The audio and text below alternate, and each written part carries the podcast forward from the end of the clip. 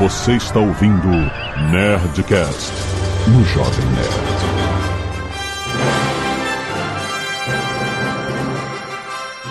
Lada, lada, lada, nerds! Aqui é Alexandre Antônio no Jovem Nerd e 10 anos ou mais de eventos dá pra notar no corpo. Gostei. Aqui é Pedro Duarte, eu já furei o tênis, já rasguei uma bermuda e uma camisa em eventos diferentes. Aqui é o Cid Cidoso. Adoro eventos. Aê! Sensacional. Adoro. Salve galera, aqui quem fala é o Lodi, maldito dia que eu acampei na Campus Party. Ah, Você fez olha isso? isso, ele Ah, fez Ah, isso. primeira carinha. vez, mano? Todo mundo fica emocionado achando que é uma boa Um ideia. jovem, é um É. jovem, realmente. Olha lá. Aqui é Diogo Braga, Didi Braguinha, e se você não cagar sangue no evento, você não curtiu. Nossa. Que isso? Que isso, cara? Claro. Pera aí, pera aí. Não, não é assim também. Ai, ai, ai, caraca, que eventos. Meu Deus do céu, que ele tá indo. Muito bem, nerds! Azagal continua editando Nerdcast, gente. Isso é um fato. Ele não está aposentado. tá trabalhando pra. Nerdcast RPG, tá vendo aí? Muito bem, e hoje estamos na semana de CCXP e a gente vai falar de eventos nerds, é isso. Todo mundo aqui tem um monte de história de eventos, mais de 10 anos de evento nas costas. Vixe. É Campus Party, é CCXP, é BGS, é Comic Con em San Diego. E o Pix? E o Pix, Jovem Nerd? E o Pix? Nossa, caraca! E o Pix, pode crer. Vamos contar nossas histórias. O Cid, o Cid, se eu deixar o Cid, ele vai monólogo. Ah, eu, fi- eu fico seis é. horas aqui contando história. E-mails. Canelada.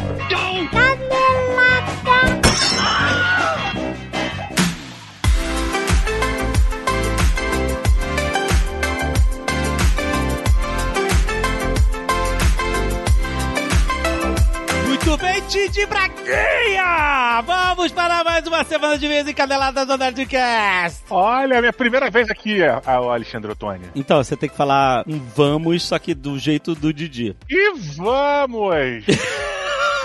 Tá bom? Tá ótimo. Olha só, muito bem. Hoje, Didi Braguinha, é dia também de Nerdtech. Olha só. Porra. O seu Nerdtech já tá publicado aí na sua timeline e hoje é muito bom porque nós acabamos de completar um ano de chat GPT. Caraca, sério? Parece que passou 10 anos. Cara, pra ele sim, né? Porque ele vive de vida de cachorro, né, cara? Cara, muita coisa aconteceu nesse ano. Então você, você acredita nisso, cara? É impressionante. Então, o pessoal da Nerdtech hoje com a Lura, a maior escola online de tecnologia do Brasil, óbvio, tá aqui com a gente há tantos anos. A Lura tá aqui há oito anos. Caraca. a gente vai fazer um apanhado de tudo que mudou no chat GPT desde o seu lançamento no final de 2022, todas as melhorias, tudo que ele mexeu, como que a tecnologia evoluiu, pra onde ela tá indo, as fofocas que estão acontecendo nos bastidores. Teve o Game of Thrones lá, o Sam Altman foi demitido, voltou, caiu o board que demitiu ele e tal, não sei o que. Estamos falando sobre tudo isso num Nerdtech mega especial, pra bem ou pra mal.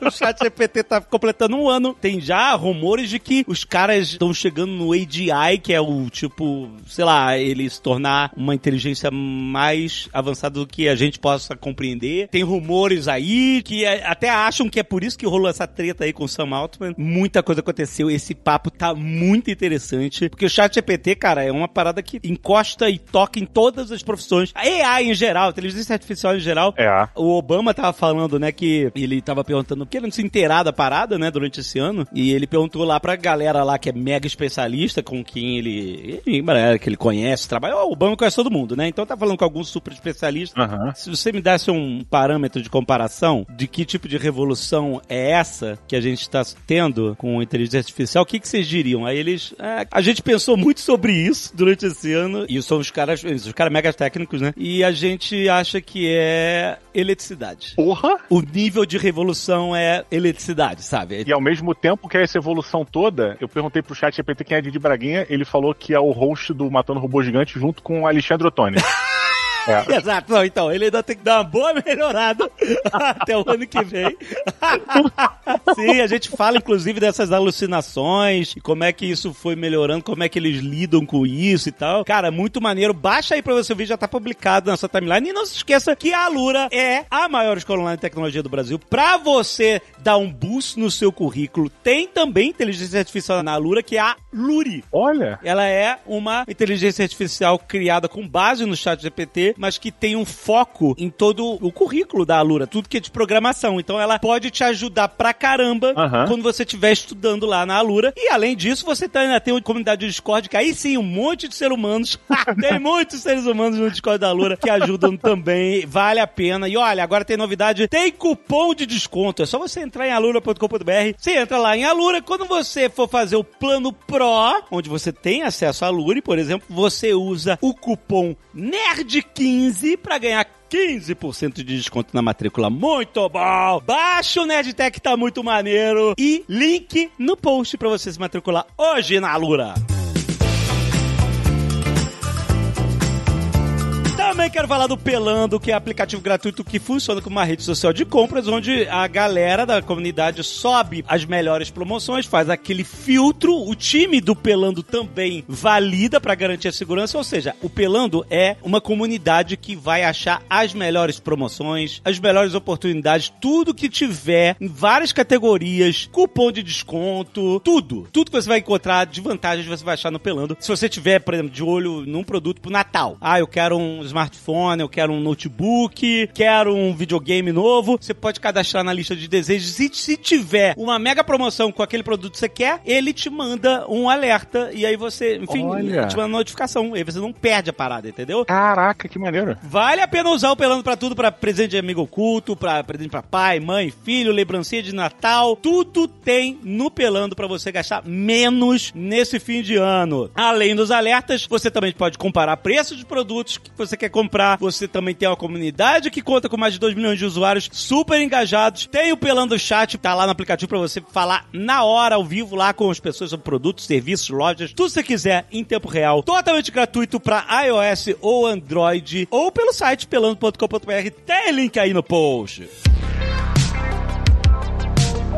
Didi, essa segunda a gente teve Nerd Play de Alan Wake 2. E aí, aí, como é que tá? O 1 era maravilhoso. O 2 ainda não joguei. Tá maravilhoso, cara. Tá concorrendo a GOT aí, cara. Sério? Não, mas não vai ganhar de Baldur's Gate, Alexandre. Cara, sério, eu joguei só um pouquinho e a Agatha jogou. Foi ela que jogou Nerd Player. Que ela, ela Caraca, jogou, ela irado. zerou o, o- Alan Wake 1 na época, então ela decidiu gritar e se desesperar nesse também.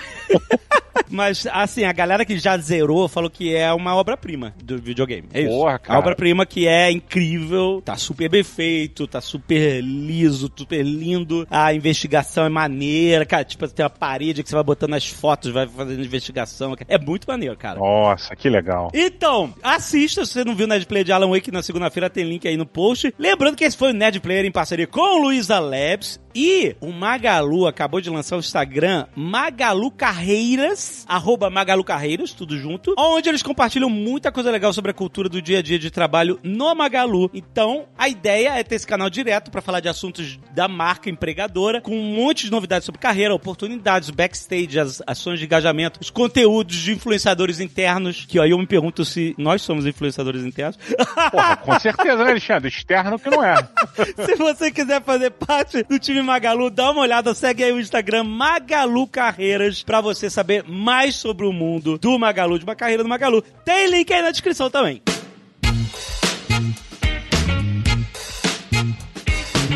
E se você não quiser ouvir os recados e e-mails do último Nerdcast de Board Games, pode pular direto para...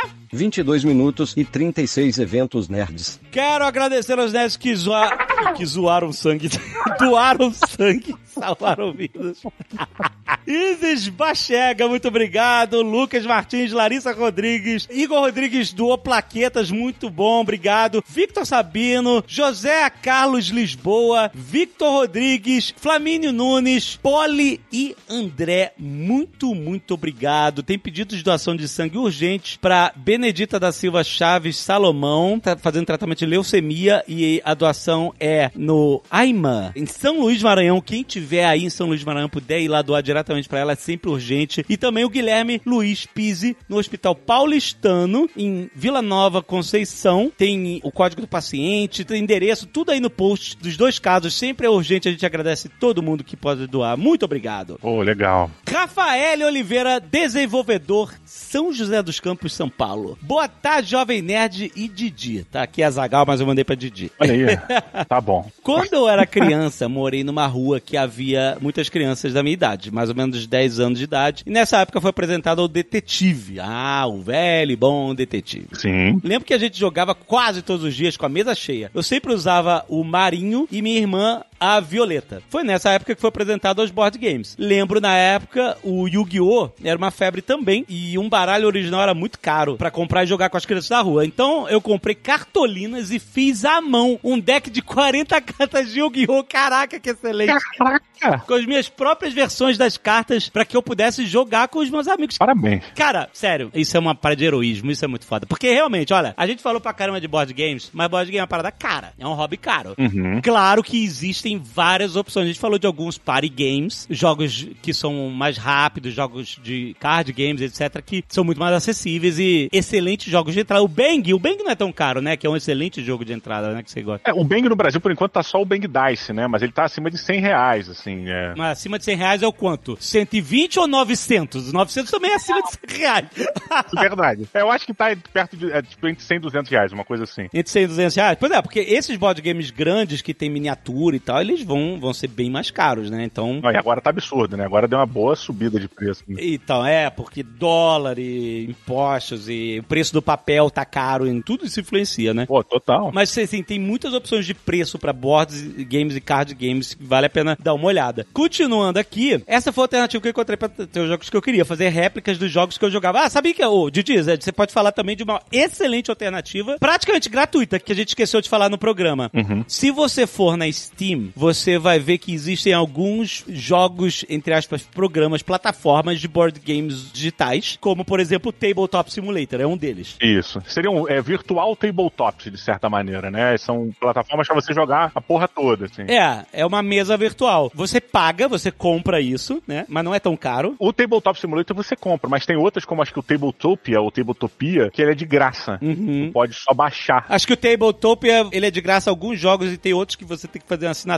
né? Alguma coisa assim. Isso. Mas assim, vamos dizer, você compra o, o Tabletop Simulator, se você entrar lá, a comunidade faz isso exatamente que você fez com as cartas de Yu-Gi-Oh! É, Pode crer. Eles digitalizam os board games reais e você joga de graça. Você, tipo assim, você baixa. Você baixa e joga de graça. É. Ah, mas isso é o quê? Isso é pirataria? Então, é muito cinzento, porque tem jogos que os caras, as próprias empresas de board games, colocam lá pra você comprar, só que eles scriptam o jogo inteiro, né? Pra te facilitar a vida, porque senão você tem que aprender um pouco os- usar os comandos do Tabletop Simulator pra virar carta, pra tirar, pra... Isso. E quando scriptam, eles agilizam, por exemplo, o setup, né? Eles fazem com que você aperte um botão na mesa. Isso. Você aperta um botão, ele já faz o setup do tabuleiro e tal. Exato. Né? Mas a galera da comunidade que copia os jogos e bota lá de graça, alguns até fazem alguns scripts e tal. Tem uns que não são scriptados, mas tem uns que já são. são e de graça todos scriptados pra te ajudar. Se seus amigos tiverem também o Tabletop Simulator, todo mundo conecta e todo mundo joga junto. E você conecta no Discord, fala com a galera e fica jogando junto. Já joguei vários. Eu, Caio Gomes, Carlos Voto. Aham. Jogou vários assim online no Tabletop Simulator. Ah, a gente mesmo jogou Gloomhaven uma época, né? A gente jogou Gloomhaven, exatamente, que eu nunca consegui jogar. Eu tenho o Gloomhaven físico, mas nunca consegui jogar. A gente jogou no Tabletop Simulator também tem. Então, galera, o que que acontece? É pirataria? As empresas, elas meio que fazem um, uma vista grossa É, uma acho que elas fazem, com certeza. porque a comunidade, eles querem que a comunidade conheça o jogo deles. Porque eles sabem que a galera que gosta, que pode comprar e gosta, gosta de ter o jogo físico. Então, é que nem a comunidade de videogame que poderia ficar derrubando todos os gameplays e não derruba, porque sabe que isso não acaba divulgando mais o videogame do que, sabe, impedindo que outras pessoas comprem, entendeu? Então é basicamente isso. Tem alternativa barata pra você jogar um monte de board games caros, então. E ó, mas pera aí, eu, eu preciso falar aqui, porque o Alexandre não gosta, mas eu vou falar. Tá? Se não gostar, bota na minha conta. Board Game Arena. Ah, tem, pois é, pois é. Tem o Board Game Arena, que é um, um aplicativo, é um site, na verdade, que você entra e tem uma porrada de jogos. De navegador, né? É no navegador. Exato, ele é bem, mais- mas assim, é extremamente mais simples. Ele não é 3D, ele não tem essa parada. É, é tosco. E ele recentemente foi comprado pela Asmodee. Então a Asmodee, que é uma das maiores empresas de board games internacionais do mundo aí, É, a Asmodee compra tudo. compra a porra toda, ela veio e ela tá, porra, desaguando, transbordando os jogos dela lá pra dentro do Board Game Arena. Então tem muito jogo maneiro, você pode ter lá o seu planinho lá, fazendo jabá aqui, né, do Board Game Arena, cara. Daí você pode ter o seu plano premium lá pra ter acesso a algumas mesas e o caralho, você pode entrar lá gratuitamente e jogar as mesas que estão disponíveis, é bem legal. É, tem muita coisa boa, cara. Bom, continuando aqui o e-mail. Algum tempo depois eu fui apresentado ao Banco Imobiliário através de primos. Fiquei viciado nesse jogo. Eu e minha irmã fizemos uma réplica inteira do jogo, meu Deus. Caraca, esse cara é um gênio. É que nem o Azagal lá, o JP, que ficava tirando o Xerox do Holy Marcha pra jogar. Pô, mas anos 90 era isso, Alexandre. Anos 90 era isso. RPG, RPG no Rio dos anos 90 era com Xerox. Quem que não viajava pra fora, quem não tinha um parente, tinha que xerocar. É isso aí, é isso aí, com certeza. Eu, eu tive uma época que só tinha RPG xerocado. O primeiro RPG que eu comprei foi o Tagmar.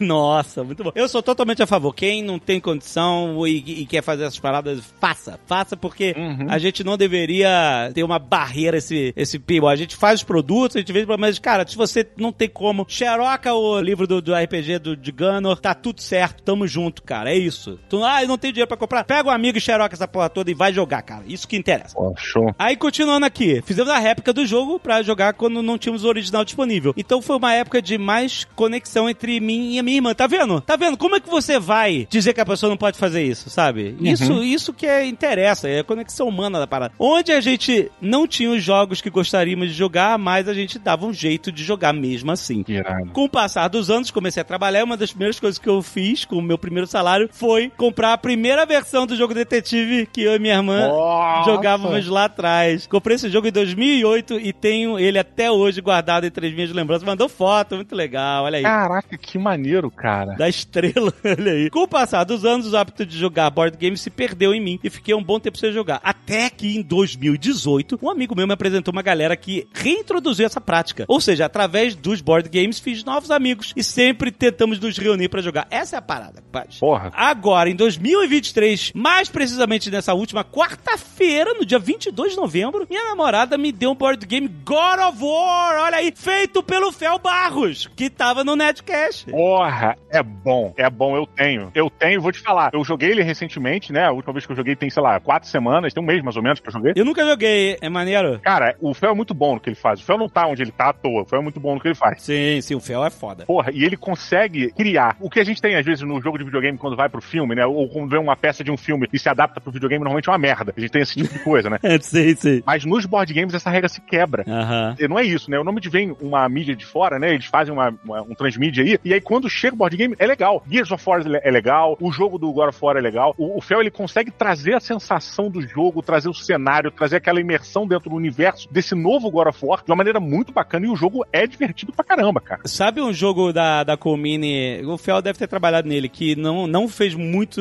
acho que não fez muito sucesso, mas que eu adoro, o Narcos. Putz, ainda não joguei. Cara, Narcos é muito maneiro, porque tem uma mecânica que não é muito popular, que eu adoro, que é one versus many. Ou seja, Aham. é um jogador versus vários jogadores. Então, um jogador joga com mal parido e os outros são os narcos tentando pegar ele. Então, aí Maneiro. você tem que achar o. Você tem que achar lá o, o Wagner Moura duas vezes. Você acha ele uma vez, aí ele ainda tem uma chance de fugir de novo. E aí você tem que fazer uma coisa de dedução, porque ele fica mandando os capos dele O Interpol, né? Lembra do Interpol? é, é, cara, mas é bem mais maneiro que isso. A mecânica é muito foda. Narcos da Kumine é muito foda também. Mas olha só, jogou God of War, nunca havia ganhado um jogo antes e isso me emocionou. Pô, que legal. Acho que de alguma maneira ganhar um jogo de tabuleiro agora me conectou com as coisas que eu gostava quando era criança. Isso acendeu uma chama de querer começar a minha coleção de board games. Cuidado. É, isso é um perigaço. Muito cuidado, que isso é um perigo.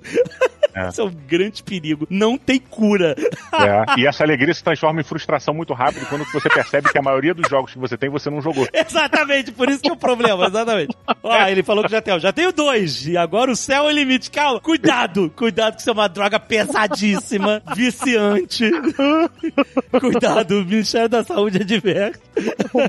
Ministério da Economia adverte. Da economia, é. Concluindo, tudo que eu gostaria de dizer nesse longo longo é: os board games sempre estiveram presentes de uma maneira ou de outra na minha vida. O Nerdcast, o presente, me fizeram lembrar desses pontos da minha vida, o quanto eu gosto de jogar. Pretendo não deixar mais isso de lado. Obrigado pelo Nerdcast, abraço. Que legal, muito bom, cara. Que maneiro, cara. O próximo e-mail aqui é o do Justino Ramos de Souza Neto. Ele não tem idade, ele não tem profissão e nem cidade, Alexandre. Ele não existe. Ih, antigamente isso aí dava, pulava o e-mail, mas tudo, tudo bem. Vai lá, manda ver. Olha lá, ele começa assim: Saudações, nerds. Acabo de ouvir o divertidíssimo Nerdcast sobre board games. E é incrível como eu me identifiquei com muitas realidades trazidas pelo elenco. Que, aliás, estava incrível, hein? Porra. Muito bom. De nada pela parte que me cabe, se me cabe algo. Desde os gritos exaltados no jogo Double, como as frustrações com as cartas mal cuidadas. Hum, E devo apontar o preconceito do Jovem Nerd com quem esliva cartas. Não, eu não tenho preconceito que desliva isso. Eu acho uma merda. Eu não deslivo carta nenhuma minha. Primeiro que não jogo nada.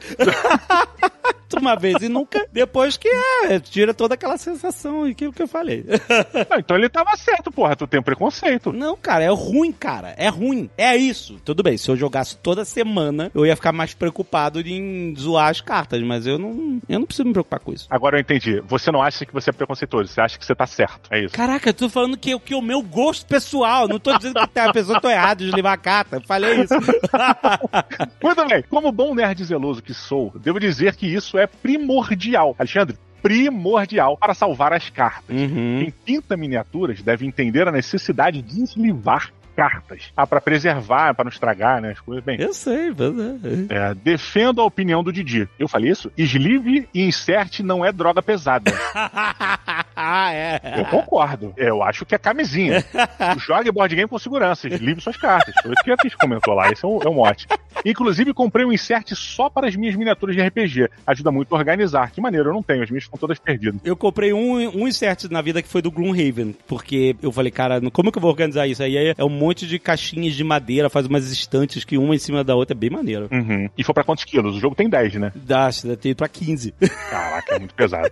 Por fim, fiquei chocado vocês não terem citado o glorioso Shadows of Over Camelot É, como um referencial de jogo cooperativo. muito bom. A gente tava conversando antes de gravar, Alexandre, que a gente passou por muita coisa, né? A gente acabou não falando de muitos clássicos, assim, com jogos importantes. É, ficou faltando muita coisa, pois é. Pois é, ele comentou que o Shadow Over Camelot tem a dinâmica do impostor, mas que ela pode ser opcional, tanto opcional quanto aleatória. É um jogo extremamente excelente e fica a recomendação pra quem curte. Muito maneiro. Pois é, é, o Shadows Over Camelot é um jogo maneiro, mas tem o Resistance também, com essa pegada. Eu, eu particularmente, fico extremamente estressado com os jogos que tem o traidor. Porra, é muito bom, cara. O melhor que eu já joguei é o Battlestar Galáctica, que o tema encaixa muito bem com a parada do impostor. E, e aí ele, o impostor é um pouco desse, desse negócio de one versus many, né? Porque Uhum. um tá jogando contra a galera, entendeu? É bem maneiro. E eu adoro. é. Pô, é muito bom. Tem um joguinho simples, simples, simples, que eu acho que a gente até comentou também, que tem essa dinâmica do impostor, mas ele acaba sendo mais cooperativo, assim, que é aquele Saboteur, que é dos anõezinhos da mina, que tem que, Ah. tem que cavar a parada, e um dos anões é um sabotador. Olha aí. E ele quer destruir a mina, assim, é bem legal. Maneiro, maneiro. O board game tá muito perto do otaku, Alexandre. A gente não consegue ver alguém falando que a gente quer indicar alguma merda.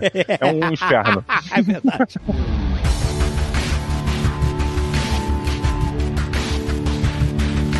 E tá rolando ainda a CCXP, Didi Braguinha. Nós estamos lá, você também tá lá, Didi. Também. Tá lá com a MRG, Jovem Nerd tá lá. Gente, hoje, sexta-feira, se você for lá, você vai ver RPG ao vivo no Magic Market com Jovem Nerd, a galera da Jambô, que é fim dos tempos ao vivaço. Estaremos lá de cosplay ao vivaço. O MRG também vai ter, né? Vai ter RPG lá, também no Magic Market, né? Aham. Não, mas peraí, mas tu vai fantasiar de que, Alexandre? De Tim, o mago, meu personagem de fim dos tempos. Ah, sim, É, sim. e o, e o Azaghal vai de chèvre. Eu queria que tu fosse fantasiar de tambor.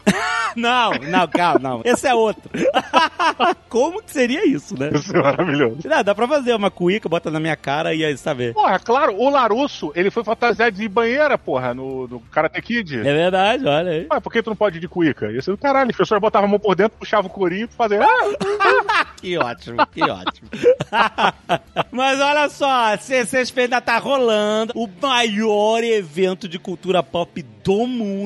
Ainda tem ingressos disponíveis se você quiser ver a gente. Sexta hoje, sábado, domingo estaremos lá. Domingo também tem RPG ao vivo do Jovem Nerd, fim dos tempos, lá no Magic Market. Vai ser muito maneiro. E vocês vão estar com o stand lá, não vão estar, Alexandre? Não, a gente vai ter uma lojinha do Jovem Nerd, junto com a lojinha da Jambô, lá no Magic Market também, onde você vai poder comprar um monte de coisas. Livro de RPG de Gunner, os livros do crowdfunding do Nerdcast RPG Cthulhu também estão lá. O livro-jogo Enigma do Sol Culto Aham. vai estar lá também. E ó, ainda tem, olha o seguinte, essa é muito importante. Nós fizemos pro financiamento coletivo do Cthulhu mais produtos do que o que a gente ia entregar. Uhum. Porque a gente, né, garante, porque pode ter extravio, pode ter quebra, pode ter danificação, enfim, troca, essas coisas, né? Uhum. Agora que já entregamos pra todo mundo, já teve troca, já teve substituição, essas coisas, sobrou algumas unidades de alguns itens que eram exclusivos do crowdfunding. Aham. Então a gente vai colocar lá. Olha. Por exemplo, estátuas do Cthulhu tem algumas, tem poucas, super limitadas, mas tem lá. Se você quiser, o preço, pra quem apoiou no, no crowdfunding, pagou muito menos, óbvio. Uhum. Mas a gente ainda assim vai fazer um preço promocional de CCXP. Então vai lá, vai lá na nossa lojinha, lá no Magic Market, vai ter um monte de produtos legais da Jambô e do Jovem Nerd à venda pra você lá diretamente em mãos. Tem outra coisa que rolou já na CCXP, caso você não tenha visto, tem muito a ver com o que a gente tá falando agora, Hum. é que nós estivemos nessa quinta-feira no painel da Iron Studios pra revelar que estamos junto com a Iron Studios produzindo o board game do Ozob de Braguinha!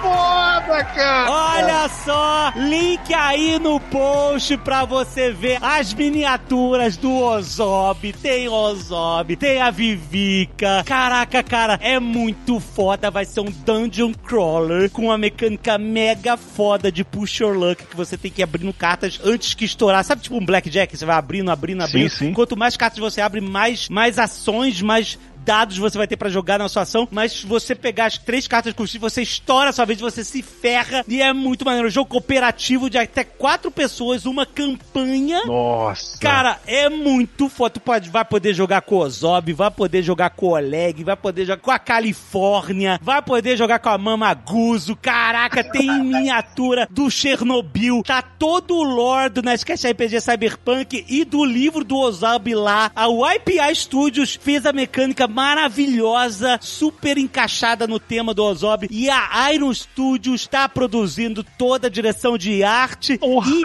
as esculturas das miniaturas que vocês já viram agora no nosso crowdfunding de Gunner. A Iron Studios fez todas as minis do crowdfunding. Também estão fazendo as minis do board game do Ozob. Caraca. Cara, é uma parceria incrível. Ano que vem, a gente anunciou só, estamos fazendo ainda. A gente já tá há alguns anos. Era mais um daqueles segredos que a gente não podia falar pra ninguém. Pera, mas não tem nenhum prototipinho pra jogar no hotel com a gente, Alexandre? Não, a gente tem o protótipo desenhado no lápis, na canetinha.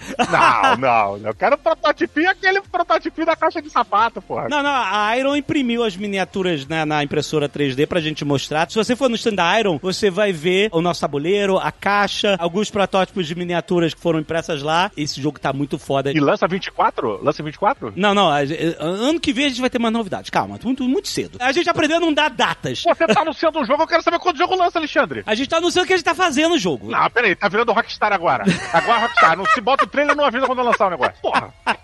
É assim a gente aprendeu, a duras custas.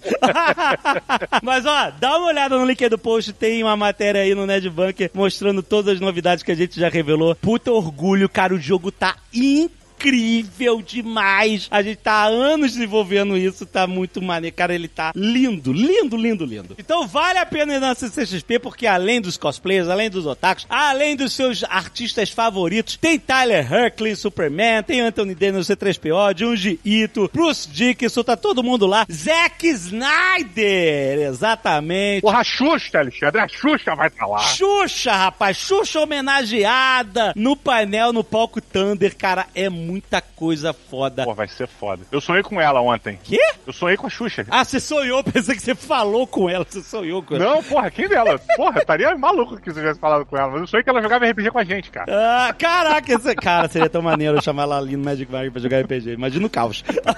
Porra, ia ser inacreditável, cara. Então, gente, é isso. Os ingressos estão acabando, são poucos dias de CCXP que você ainda tem. Aproveita, vai lá, vai ser épico!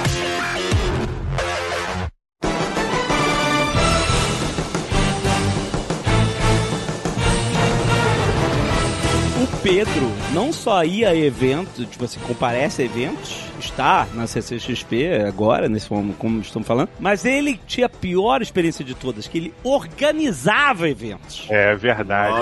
Organizava É verdade. Olha que maluco! Eu organizava eventos, Didi participou de uma edição Uhum. e foi muito legal. Ah, foi do caralho, foi foda. moer, dançou forró né, no meio da rua. Pô, foi do caralho, é. Eu já apresentei um painel que Cid era um convidado aqui em Salvador, de um evento que eu ajudei na curadoria. Ó. E já fiz também participações em evento que eu palestrei estádio de futebol, porém só na arquibancada. Infelizmente não foi para o público, foi só para algumas pessoas na arquibancada. Mas foi bem emocionante. Rapaz, eu fazia evento, fiz o Festival Bacanudo, a gente circulava por três cidades, né? E na última edição, no último ano, a gente incluiu Brasília aí no roteiro. Foi a quarta cidade. Um evento de anime. Não, não. Não era evento de anime, não. Era evento de cultura pop. Não, eu tinha uma loja de anime que eu viajava Ah. pelo Brasil com a loja. Olha. Eu minha né? Namorada Todos e produtos agora. oficiais, todos produtos oficiais. Não, não, na época ninguém tinha isso, não, Luigi. Na época era botar na mala e ir. Chegar lá com tudo que tem, entendeu? E vender. Tinha anos que eu viajava, tipo, 30 fins de semana no ano vendendo tralha de anime. Mas era Porra, coisa tá boa. certo. Eu já viu os caras vendendo bottom por 5 reais, pô? Aí, ó. Ah, tem que aumentar mesmo, tem que aumentar mesmo. Que a gente ainda vende aqui de vez em quando, então tem que, quanto mais aumentar, melhor. Tá tudo. Bottom por 5 reais, meu amigo, tu for na, em San Diego na Comic Con, tu vai ver quanto é que custa um bottom lá, maluco. Sério mais mesmo? É, não é barato não, maluco. É tipo 15 dólares o negócio. Caraca! Pô, eu vou parar. A gente Quanto? faz aqui, às vezes, 2 por 5, 3 por 10, mais umas coisas aí. O bottom é a mesma parada que a galera lá fora chama de pin? Não, o pin é coisa? diferente, Um né? O broche, bottom é aquele redondinho. Não, o bottom é redondinho. Ah, é, o tá. bottom é É o- redondo. É o brochezinho. Eu Acho muito legal fazer. Tinha que comprar passagem de todo mundo, Ô, que delícia. organizar o hotel de todo mundo, ver se as pessoas chegavam no dia. Muito se não legal. chegava.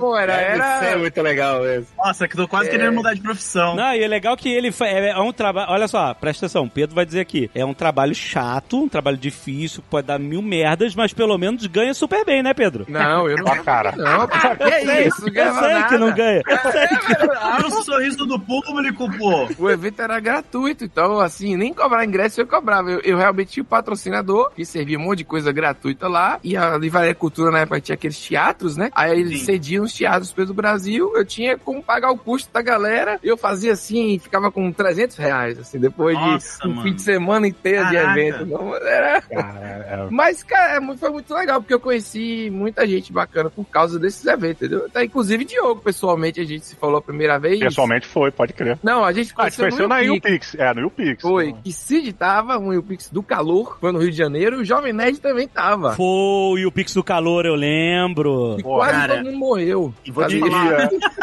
Eu tenho uma história, eu tenho uma história desse seu Pix aí do Rio de Janeiro. Eu lembro Olha de estar lá e sabe quem veio trocar comigo que ninguém conhecia na época, ele tinha pouquíssimos seguidores? O Whindersson Nunes veio falar comigo. Caralho. Olha! Ele tava lá? Ele tava lá fantasiado, acho que de diabo, alguma coisa assim, de capeta, algum personagem lá. Caralho. E ele veio trocar ideia comigo, falou, pô, eu gosto do Lançal, pô, não dá pra postar uns vídeos meus lá no Lançal? Cara, ninguém nem conhecia ele. Era... Caraca, que legal, hein? Olha Esse pai foi o primeiro foda. evento dele, assim, é. Foda. Esse evento do YouPix do Calor no Rio, a gente. é, rapidamente a sala VIP foi apelidada de Cativeiro VIP. Foi muito quente. Foi. Eu lembro que eu cheguei na sala lá da galera Creators, Influencer, sei lá como é que chama essa porra. Eu fui entrar na parada pra pegar água, alguma porra dessa. Quando eu abri a porta, aí tinha um maluco sem camisa grandão assim lá dentro. Eu, que porra é?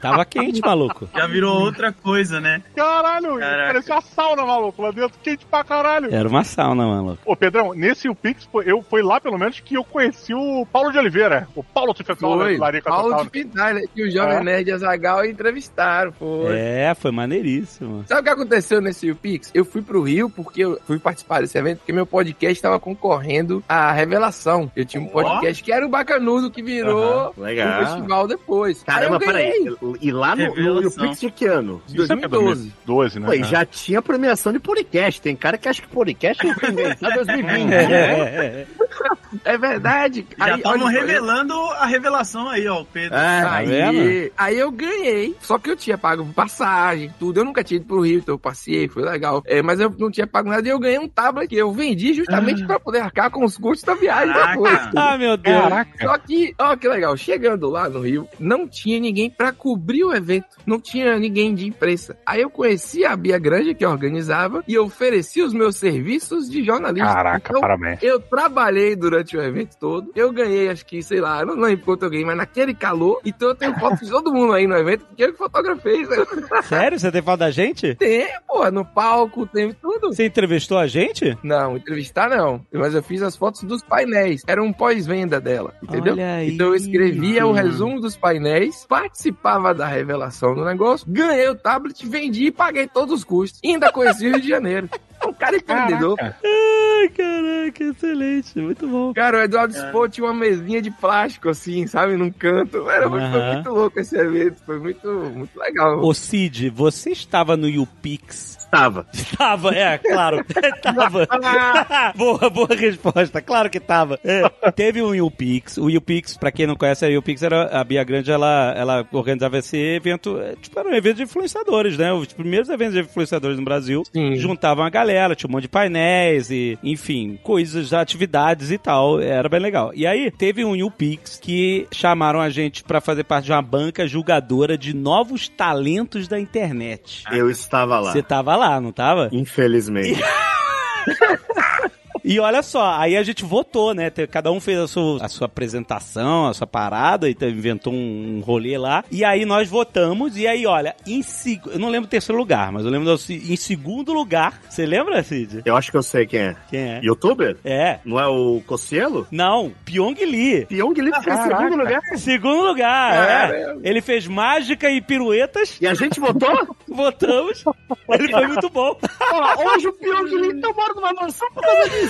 Caraca. Aí, em primeiro lugar ficou Cossielo, que fez uma música, um rap, uma parada do louca. O primeiro lugar foi o Cossielo. Olha só como é que é, né? Caraca, cara. E a gente votou no Cossielo. É isso coisa. aí. Cara, se a gente parar pra pensar as conexões de internet, né, uma Nessa época aí, muita gente surgiu a partir de, de microações ali que aconteciam, né? sim. Uhum. Caraca, não, muito louco, né, cara? Muito louco. E teve uma na Campus Party também que tinha negócio de talentos e tal, era patrocinado. Certo. E quem ganhou foi o Henrique Minimin. Ah, olha aí, Ah, outro sim, também, Lula. Fênix. Ganhou 20 mil reais. Olha aí, olha aí. Caralho. Olha a cara do Pedro que ganhou, É, ganhou um tablet que ele teve que vender pra Caralho, pagar. Pedro, olha aí, você 20 tinha mil. tentado... É, Pedro, você tentou pensar muito na alegria dos outros e não na sua própria. Mas na época a gente era valorizado, pô. Tablet não Pô, mas olha assim, só que interessante. Um Whindersson Nunes, outro Cossielo, Aham. Pyong, o Minimin, um monte de gente da internet que acaba surgindo ali É, de, uma, cara. de uma microação da parada, né? Interessante. É muito maneiro, não é? É. Porra, Eu, eu lembro a primeira vez que eu conheci o Cossielo foi num evento de inauguração, da, a chegada, eu acho que da IGN no Brasil, uma festa da IGN no Brasil, lançamento, Ah. uma parada dessa. E aí tinha uma galera lá, mano. E aí, porra, na época, o Cossielo tava nadaço, assim. E aí, porra, quando eu entrei, eu, porra, tava curtindo as paradas do Cossielo, e o cara falou, puta que foda, vou lá dar um alô pra ele, porra, dá um, pô, parabéns, eu adoro teu conteúdo, caralho. E eu fui todo empolgado, só que eu sou mega envergonhado pra falar com as pessoas, assim, essas porra de chegar, ah, cara, porra, isso aqui. E, e aí, porra, eu vi um maluco assim, meio à distância, assim, e eu falei, puta, vou lá. Quando eu tava chegando perto dele, tava ele e o Igão, sabe qual é? Aí eu, eu cheguei assim, perto dele, aí entrou uma pessoa pra falar com ele. Nossa. Cara, quando o maluco lev levantaram os dois, caralho, parecia uma muralha. Um maluco alto pra caralho. Cara, toda a minha autoestima desceu e eu abaixei a cabeça e pedi uma Coca-Cola. falei, cara, da Coca-Cola no bar do lado. Eu fiquei com uma vergonha. Não falei com ele. Não falei com. Ah, você tá brincando. Juro por Deus, eu fiquei do lado dele. Com uma Cossielo vergonha. agora. Eu vou ligar pro Cossielo agora. Você vai conversar com o Cossielo agora. Que Ué, isso, cara. Caralho, cara. Caramba, É, E é, é bem diferente quando eu conheci o Didi na CCXP em 2014. Lembra que quando a gente se conheceu a primeira vez pessoalmente? Tirando as piadas com, com o Pinto, tipo, a primeira vez que eu conheci o Didi, eu já era mó fã, já tava tipo, cara, pra caramba do MRG, não sei o que. Falar com ele, ele, pô, mano, eu te conheço, você fez um vídeo. Do que que era? Era de Gigantomáquia? Gigantomáquia. Era É, daquele tipo, anime, anime não, mangá, né? de É, do mangá, também. que é do Kentaro Miura. Esse foi o dia mais feliz, assim, da minha CCXP inteira. Porra. Porque o Didi falou, eu regravei o meu vídeo inteiro, porque você falava gigantomáquia e eu falava gigantomaquia. E aí eu refiz o seu vídeo eu fui lá e regravei. Aí eu fiquei de caralho, cara, eu mudei algo.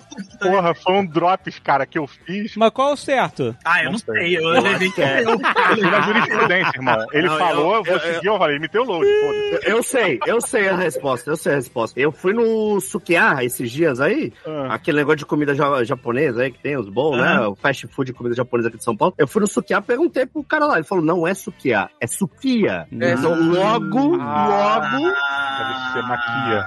pelo meu entendimento de japonês, que, né, que aconteceu agora, o load tá certo. Caralho. Olha aí. Olha aí, a Didi tava... Porque nesse dia eu nem quis questionar se eu tava certo ou não. Eu só falei, mano, se o cara regravou o vídeo, não vai ser eu que vou chegar nele e falar, irmão, nem eu tô falando certo.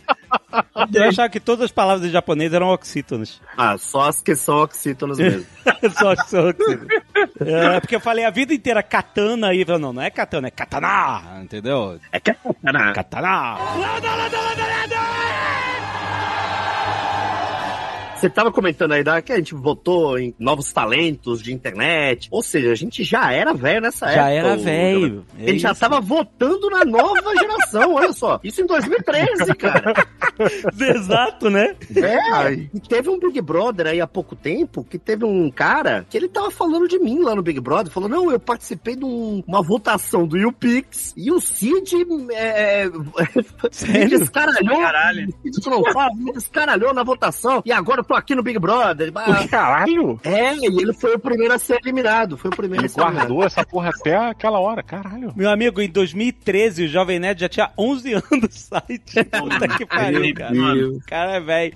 Mas aí, ó, o Load falou uma parada que é o seguinte: a gente foi, acho que em todas as Campus Party, menos na primeira, né? A gente ia todo ano, né? já faz algum tempo que a gente não vai, mas todo ano a gente ia na Campus Party, a gente, a gente ficava lá, a gente, puta, fazia a leitura de e-mails ao vivo, tem foto da galera em volta, a gente fazendo leitura de e-mails lá do Nerdcast. A gente tava no Nerdcast lá nas mesas e tal. E aí, eu e a Zagal, a gente sempre foi como palestrante, né? Porque a gente é velho, né? Então, na primeira Campus Party que a gente foi, já chamaram a gente pra fazer painel, essas coisas. E aí a gente ficava no hotel, que fica do lado lá do AMB lá, o, o famoso Holiday Inn AMB lá, o hotel onde tudo acontece, porque tem mil eventos lá e aí, assim, tá- a Campus Party sempre acontecia durante o carnaval. Então tava a galera do carnaval e a galera nerd É verdade. no mesmo hotel, sempre. E aí, a gente falava assim, nossa, uma coisa que a gente nunca deve fazer aqui é acampar na Campus Porque desde a primeira a gente já ouvia as histórias, já vi, caraca, brother. E o Load fez a parada mais proibitiva. eu fui muito otário, mano. Fui na campanha de 2013. Eu lembro.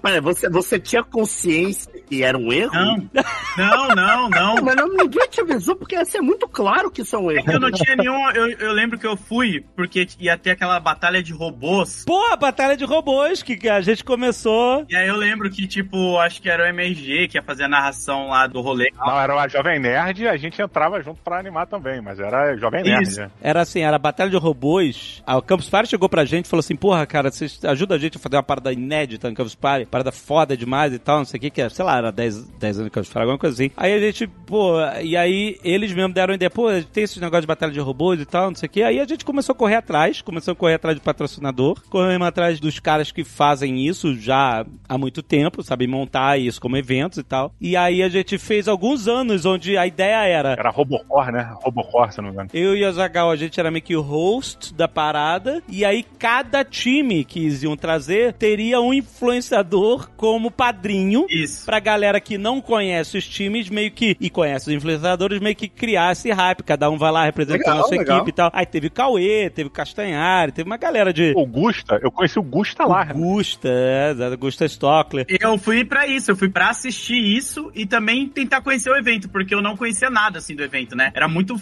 longe fora da minha realidade. E aí quando eu fiquei sabendo que as pessoas acampavam lá pra ficar mexendo no computador e tinha a famosa internet mais rápida. Porra, era maravilhoso. Ah, Eu- meu Deus, é mesmo, que argumento É, a galera, não, você tem que ir lá porque você baixa tudo, põe nos HD e leva pra casa os, os downloads. E eu fiquei, mano, é muito doido esse universo, né? Aí eu lembro de, tipo, ver o Cid na Campus Party fazendo palestra, Ah, é? o Zagal Jovem Nerd. Teve uma sua com. Não lembro se foi com o Atila, mano. Eu acho que foi com o Atila há um tempo já. Ou pirou, eu não lembro, mas era alguma vibe dessa, assim, tá ligado? De você fazendo as perguntas. Faz tempo, mas foi muito. Eu sei que tinha a área lá onde a galera comprava as, as barracas pra acampar. E tinha a área da galera que era fudida que nem eu, que não tinha barraca, né? A gente se É. virava lá e dormia nas cadeiras enquanto os caras deixavam os computadores montados. Tu tava sem barraca? É, eu tava sem barraca, porque eu achava que era só. Caraca, Lud, tu fez errado duplo, brother. Você tá louco? Dormir na cadeira, brother. Ah, o Lodi foi lá falando, ah, vai ter um beliche pra mim aqui. Vai pensava que era assim, porque os caras falam acampe na Campus Party. Ah, eles devem ter os lugares reservados, só que eu não sabia que eu ia ter que pagar pra poder ter a minha barraca lá Tem que dentro. pagar a Eu só tinha entrada, brother. Eu achava que tu É. recebia também, eu não sabia essa parada, não. Não, porque tu pode ir lá e ir embora, entendeu? Tu pode. Exato. Ah, eu moro em São Paulo, eu vou lá todo dia e volto pra casa, entendeu? Agora, se você vai Ah. ficar lá, tu tem que pedir a barraca. É, mano. Puta. E aí eu fiquei muito puto, porque, primeiro, pra ser bem sincero aqui, não era meu universo, tá ligado? Eu fui mais pelos influenciadores que estavam lá, que eu queria ver eles trabalhando pra tentar entender como que era, e eu tinha um ano de canal, mais ou menos. E eu era muito mais dos quadrinhos, né? Eu nunca joguei, nunca foi muito essa minha vibe. Então, passou as palestras que eu queria ver, ficou insuportável pra mim. Porque, tipo, Ah, eu não tinha mais nenhum. Imagina, eu fui sozinho, eu não fui com amigos. Ah, tu foi sozinho. Aí é foda, né? Eu fui sozinho. E aí, tipo, eu chegava lá, olhava os computadores, os computadores tudo personificado, que legal. Mas, aí eu olhava. Lodi, Lodi, é muito fácil fazer amizade em evento nerd. Exato. Basta, você É. sabe disso, eu já vi você fazendo. Basta pegar a plaquinha e falar assim, um beijo igual não sei o quê. sabe aquele, aqueles nerds que fica com a plaquinha assim? Isso é "Ai, evento de anime, hein? Evento de anime. É, é, Isso aí é pô. otaku. É, isso aí eu, eu perdi meu bebê nesse evento aí. É. Faz isso. Mas é história. peraí, peraí, você beijou pela primeira vez em um evento de anime? É, mas é Pô, que esse eu. é Deixa eu. Olha. Não, mas deixa essa história, deixa eu concluir essa, que senão minha cabeça vai embaralhar. Porque essa da Campus Party nem é muito longa. Aí eu falei, bom, vou dormir, Mas né? essa do bebê é mais legal. Mas tudo bem, pode ir. Vai lá, vai lá. Depois você puxa. Aí eu falei, pô, vou dormir. Aí eu fui tentar me arrumar um lugarzinho assim pra ficar quieto dormindo, porque eu falei, mano, não compensa eu voltar pra casa. Eu morava lá na Zona Leste. Era muito longe, em Itaquera, mano. Imagina eu voltar, não, não compensava. E aí eu fui dormir, só que ninguém deixava você dormir. Porque as pessoas ficavam fazendo fila, falando. Tinha uma música que eles cantavam, tipo, ninguém dorme, não sei o quê. E aí qualquer pessoa que tava dormindo fora das barracas, eles ficavam fazendo barulho. E era um Caralho. inferno, tá ligado? Então, pra mim, foi um inferno por isso. Fora a pizza de 10 reais que eles vendem lá na saída lá, que é um golpe também, essa pizza aí, mano. É- Ah, é? Ah, é? Qual que é dessa pizza aí? Eles vendem, tipo, duas pizzas 10 reais na, naquele Ah. portão da saída ali da onde é a Campus Party, né? E aí você compra achando que, não, vai ser uma pizza legal, da hora. Mano, é uma pizza toda zoada, não tem gosto de nada, parece um papelão, saca? Tanto que eu, eu Aí o caro. únicos dinheirinho que eu tinha, eu, eu mais caro ainda. Que, nossa, cara, foi uma experiência muito negativa, mas em 2016, depois eu voltei com mais experiência, Ah, eu fui, vi a palestra que eu queria e voltei pra casa. Aí foi Ah, mais, isso, foi é mais de isso. boa, tá ligado? Foi mais É, de boa. Pô, foi na problema- Campus Party que o, Foi. que o Alexandre me tacou no chão. Quando a gente dançou, né? Quando a gente dançou. Eu o Alexandre, eu, eu me sentia. eu- porra, gafieira, né? Porra. Chegamos lá, fui dar aquela rodada maneira, eu falei, não. Meu Deus. Eu confio no meu homem. E aí ele foi me rodar. Quando ele me rodou, o que, que ele fez? Me largou, filha da puta. Fui no chão de costas. Ah, maravilhoso. O público adorou. Não fazia parte da apresentação, é isso? Não fazia parte, ele tinha que me segurar. É confiança, porra. Cara, Diogo Ah. no palco é insano sempre. É um negócio É, assim é inacreditável. loucura, mano. Ô, ô, É. ô, Lodi, ô, Lodi, a- as piores coisas pra quem acampa na Campus Party, de fato, pelos relatos que eu escuto, número um é o desodorante, É, a galera sempre falou disso. porque muita gente não toma banho durante 5, 7 dias de Campus É, Party. sempre ouvi isso. Né? Então, assim, quem tira foto com muita gente, né, sabe Nossa. disso. Tem uns caras que vêm abraçar que às vezes é complicado. Já fi- no final de evento, assim, puta, é complicado fazer meet and greet. Ah, tem uns caras que você até lembra dele, né? Fala, nossa, eu lembro dessa safra aqui, hein? É, você lembra safra. cheiro, né? Tipo um farejador. Às vezes o cara é alto, ele tá com né, a pizza debaixo do braço. Puta que e aí pariu. ele é alto e aí ele encaixa o braço no teu pescoço, assim, pra, te, Olha aí. pra abraçar você e tal. Ele vem assim, e aí dá aquela temperada. E o Lodi reclamando da pizza de 10 reais. Excelente. Mas evento como um todo tem essa cultura do desodorante, que eu vou, vou falar um segredo aqui que eu não sei se vocês sabem, né? Eventos de anime, eles proíbem a entrada de aerosol. Eles Sim. não deixam entrar. Mas aí você tem que botar antes de o evento, né, porra? Não, mas Não, aí não. tem pessoas que levam na bolsa pra passar num momento ali que o bagulho já ficou meio tenso, né? E aí não, Não, pode. não existe isso. A galera Não, não, toma banho e usa a mesma camisa há nove dias. É, por isso. Tem, tem um pouco disso aí. Tem um É. pouco disso aí Tem uma mesmo. parcela pequena também disso aí. Ah, e o É, outro, não, outro não. rolê absurdo Campus Party é essa invenção do. Ô! Isso é, isso é loucura. Porque a- é legal quando a gente tá ali palestrando. Ô, agora imagina o cara dormindo 4 horas da manhã, garoto. É a madrugada, porque eu já fiquei muito tempo lá de madrugada trabalhando, editando e tal. Quando começa, quando tipo chega meia-noite e tal, a parada, a Campus Party vira outra parada, maluco. Vira outro tipo de evento. A galera fica. Primeiro foi- tinha a volta olímpica com as cadeiras. Ah, era maneiro, era maneiro. A galera levantava as cadeiras em cima do. Ficava fazendo volta olímpica, aí o load tentando dormir, e a galera. "Ah!" Nossa, isso é um inferno, mano. Teve uma vez maravilhosa que essa época da Campus Party era a época da chuva, né? Então sempre tinha os torós e sempre Ah. caía a luz. Em algum momento ia cair a luz da Campus Party. Sim. E a hora que caía a luz, maluco, era a hora do caos completo. Imagina. A galera pirava. E teve uma das vezes que, cara, tava chuva, era uma chuva Foi uma chuva absurda. caiu tudo, caiu a internet, caiu o link. Imagina, um monte de nerd que vai pra um lugar que tem. Que na época isso era uma grande coisa. Hoje em dia já não é. Tipo, que tinha um link de internet que era a parada mais foda. Tipo, era a maior banda lá que você tinha na vida. A galera ia lá pra ficar baixando coisa, pra jogar, pra É. tudo. E aí, cara, imagina, cai a internet, cai luz, e começa a galera, tem nada pra fazer. De repente, cara. Aparece uma piroca inflável gigante com luz Ah, e ela começa a desfilar pela Campus com luz. Maravilhoso. Eu falei, cara, que momento sublime. Isso, e é isso que faz a Campus Party ser única. É, sem contar a galera saindo no soco na fila do café, os caras dando voadora na fila do, do- do Doritos. É um negócio Os maluco, malucos né? que roubavam os laptops saia correndo. Tinha umas gangues do laptop, Nossa. exatamente. Não, esse evento que caiu a chuva pra caralho, eu lembro desse evento porque teve um palco que caiu e quem ficou segurando o palco foi o Jacaré Banguela. Ele, ele ficou sozinho segurando uma pilastra, como se ele fosse um. Caiu e ele foi um deus grego segurando uma pilastra, assim, fazendo uma pose. brother. Foi maravilhoso, cara. Olha Porra, isso. eu olha lembro isso. que tem uma época que ficava umas lanchonetes numa área aberta do lado de fora, com uns tapumes, não sei se vocês lembram dessa porra. E aí eles faziam meio que um labirinto pra galera poder entrar e chegar nessa, nessa área de alimentação, e o caralho. E aí teve uma ventania do caralho, a gente tava lá, maluco. E aí o bagulho começou, tipo, pra um lado e pro outro, tum, balançar assim. Quando o bagulho foi cair, tava eu e Beto, cara. A gente Caralho. correu, maluco, segura essa porra, tinha uma galera, a gente, ah, segurando também. Cara, bizarro, tinha umas tretas fenomenais. E sobre a parada da piroca, pelo que eu fiquei sabendo, essa piroca virou canônica da Campus Party, não virou? Ah, é? Eu lembro dela um ano, mas ela voltava, a piroca voltava todo ano. Cara, eu ouvi uma história porque teve uma Campus Party em Brasília, naquele Nilson Nelson, ou Mané Garrincha, eu não lembro. Acontece no arco do estádio, assim, ao redor do estádio. E eu recebi uma imagem da porra de uma piroca desfilando no arco. Caralho. Eu não sei se é a mesma, Mas fica mas... voando, voa como se fosse um dirigível, porque o dirigível ele Não, era canônico. né? Era uma piroca que andava na altura de, de um ser humano. Ah, não, a galera levantava ela por cima da cabeça, ficava segurando assim. É, é uma Caramba, piroca, não é, um, não é um pirocóptero. Era uma super piroca. É, ela ficava em pé e a galera ia levando ela, desfilando pela Party.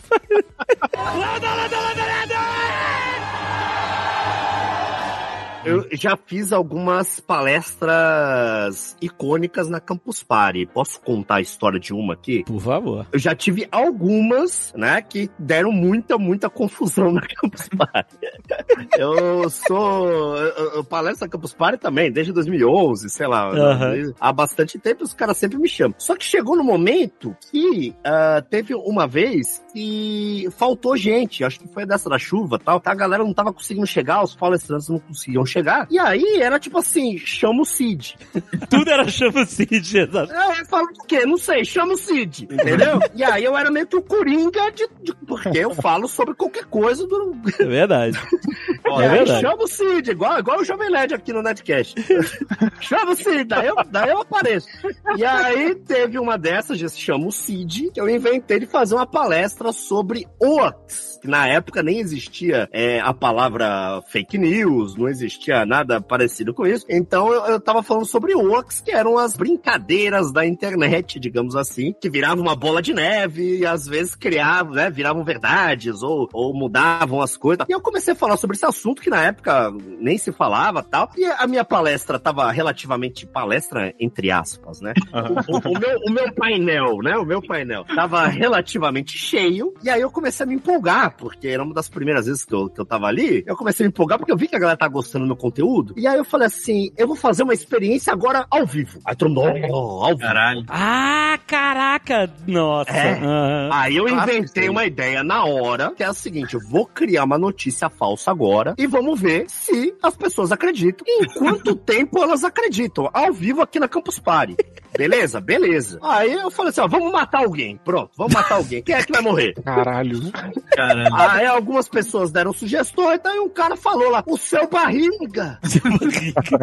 Por algum motivo, alguém na plateia gritou o seu barriga de qualquer pessoa do mundo que ele poderia gritar. Né? Aham. É bom porque é, é- é gringo, E vai É. pegar muitas gerações ali também, né? todo mundo conhece, não tem problema jurídico. É, e tem um apelo afetivo. Exato, ótimo, ótima Pra, pra bater informação tá longe. Exato, é isso aí. Eu falei, pô, o seu barriga é perfeito. Aí qual foi a minha ideia? Eu perguntei assim: alguém aqui tem uma impressora na Campus é Party? possível. Claro que tem. O Lodi, o Lodi acha que veio, veio de longe da Zona Leste até lá. Tinha um cara que tinha levado uma impressora matricial que saiu do Maranhão.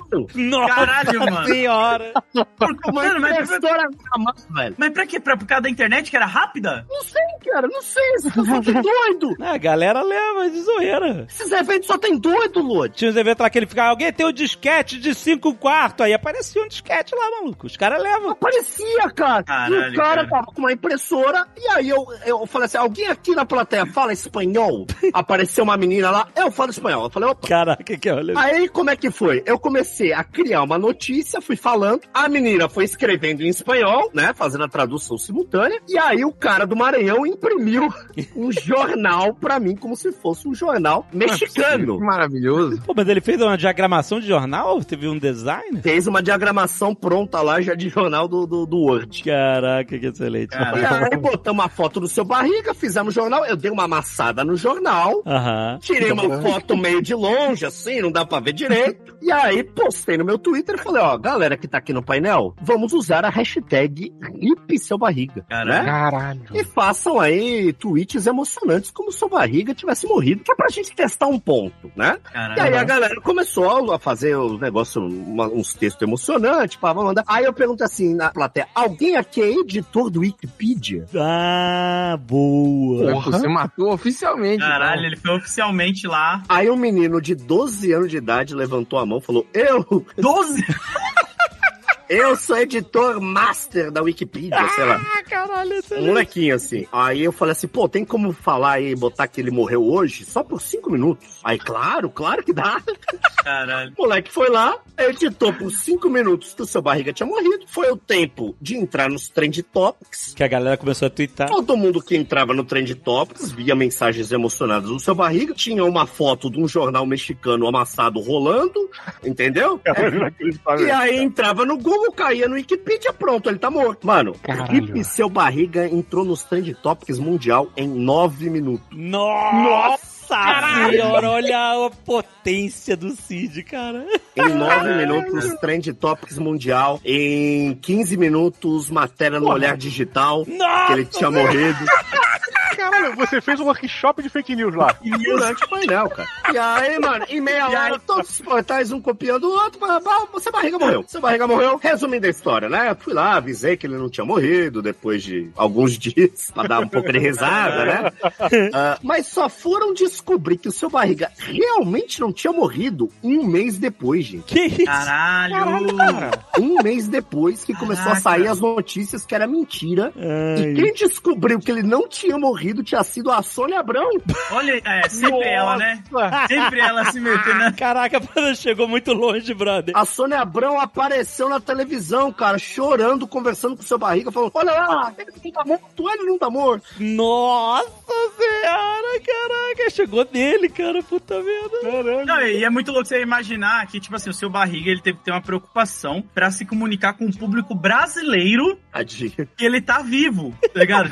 Não, Que o, tadinho. que o Cid, que alguém chamou o Cid pra segurar lá. Ai, Cid, chega aqui rapidinho que não tem pra ler. Nossa. O cara matou o seu barriga. O cara faz uma crise. Ah, o pior de tudo é que em 2018 me chamaram pra entrevistar o seu barriga num evento. Nossa. Mas peraí, rapidão. Eles chegaram a você como fonte da, da fake news? É, fizeram backtracking. Então, eu, ah, eu não sei, eu não sei. Tu ficou quieto, ele ficou quieto. Não, quieto eu não fiquei. Eu fiz, poxa, eu não salvo. Eu divulguei. Mas assim, me chamaram, eu não sei se é alguma associação, mas em 2018 me chamaram pra entrevistar ele num evento. Fui lá e o seu barriga é um amor de pessoa, cara. Um amor de pessoa, gente boa pra cá. E eu não tive coragem de falar isso pra ele. Foi Caraca, você mano, você que vai levar pro túmulo? Não tive coragem de falar, ô, lembra que você morreu? Fui eu que te matei. Caralho. Ai, meu Deus. É, deixa quieto. Maravilhoso. Muito bom, muito bom.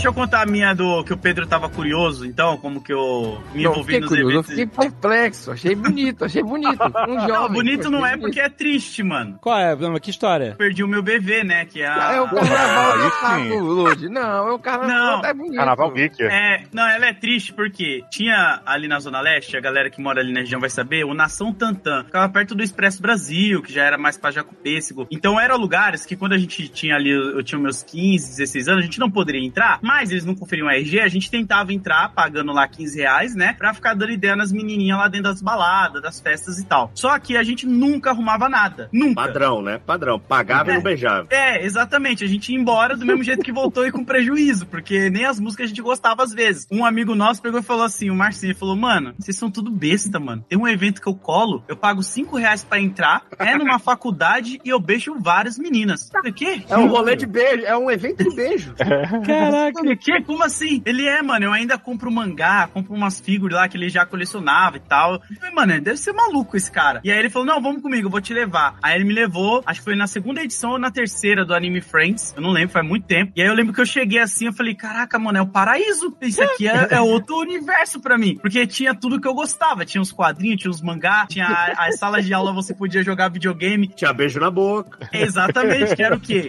Ele falou, ah, Lud, você vai fazer o seguinte, presta atenção nas meninas ou nos meninos que estão com a plaquinha escrito beijo grátis, e aí você aponta pra placa e ela vai te dar um beijo. Beijo, né, não era nem beijo por MUP. Não, era só isso.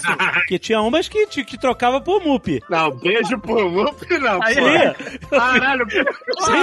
Claro que tinha. agora do que dá beijo pro Mup, velho. Não, ele só, a gente apontava pra plaquinha, e aí ele fez, eu, eu falei, não, vai você primeiro, né, porque eu não sei se é verdade. Aí ele fez, e ele beijou, mano, duas meninas que estavam com plaquinha. Mas beijou, beijou, beijou mesmo ou beijou aquele. Beijo, beijo, beijo, beijo, beijo. O beijo assim, né? Não era Não, aquele o, beijo. o a- evento de é, o evento de É. anime você tinha que jogar água nesses É.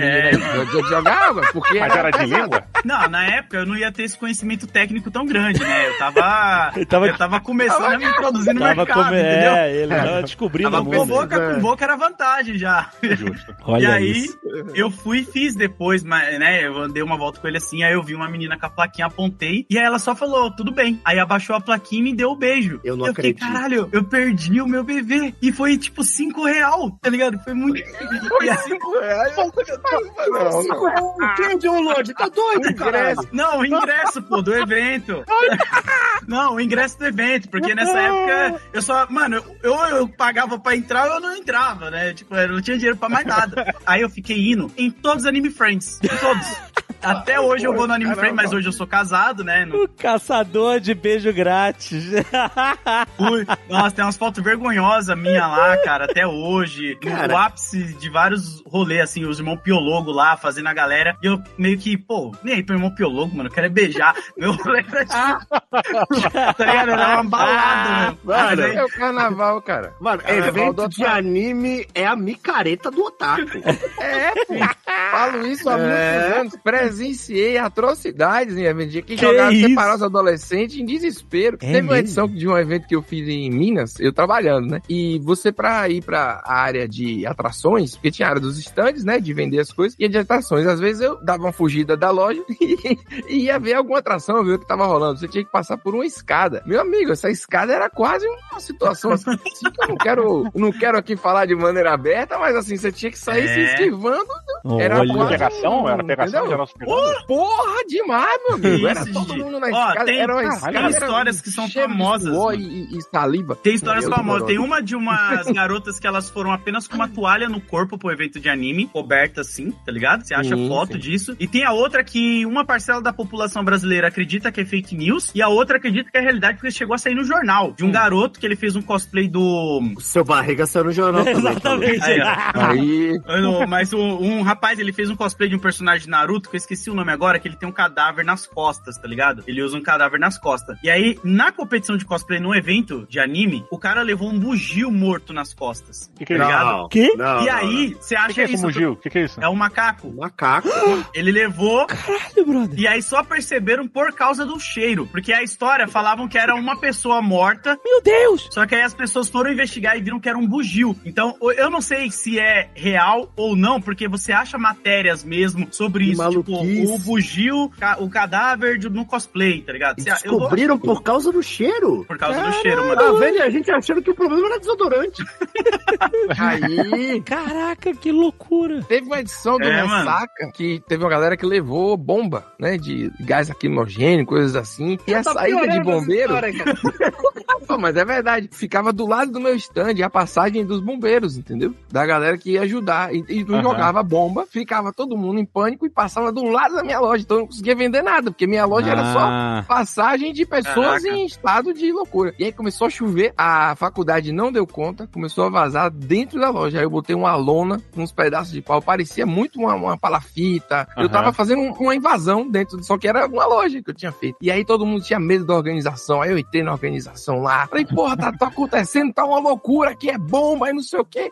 Acabou a luz. Aí acabou o evento, a gente ficou quase quatro horas esperando baixar a água pra Porra. poder passar um carro e buscar a gente. Isso aonde? Aí uma, isso foi numa, numa- em alguma universidade aí de, de São Paulo. É, a- ela ficava no topo de uma montanha e tal, mas assim, a bomba de gás era um inferno, porque é uma situação horrorosa. Toda hora passava algum adolescente numa maca. Foi um negócio bizarro. Acho Nossa. que mudou a história dos eventos aí. situação Cara. foi. A gente foi fazer um evento lá em Manaus. Eu não lembro qual o nome do evento. Acho que era Django, Anime Django, uma coisa assim. Eu fui nesse Ah, já evento aí. fui! cara. Ai, Eu, eu tenho uma história desse evento, inclusive. eu fui muito quente, velho. Cara, quente, quente e úmido. a gente não, não fez muito evento de anime, essas paradas a gente nunca fez muito, assim, lá no MRG, cara. E aí, pô, esse a gente foi lá pra fazer. E, cara, quando a gente chegou do avião do aeroporto, tinha uma, uma galera esperando a gente no, no saguão do aeroporto, na saída lá e tal. E aí, porra, desce o Beto, desce a Afonso aqui, aí eu desci também, porra, batendo papo aqui, aí, pô, vambora, a galera da produção falou, vambora, vambora, aí o pessoal da produção, vamos? Mas peraí, e as malas? Fala, a gente tá pronto aqui, a mochila e tal. O cara, uai, e os robôs?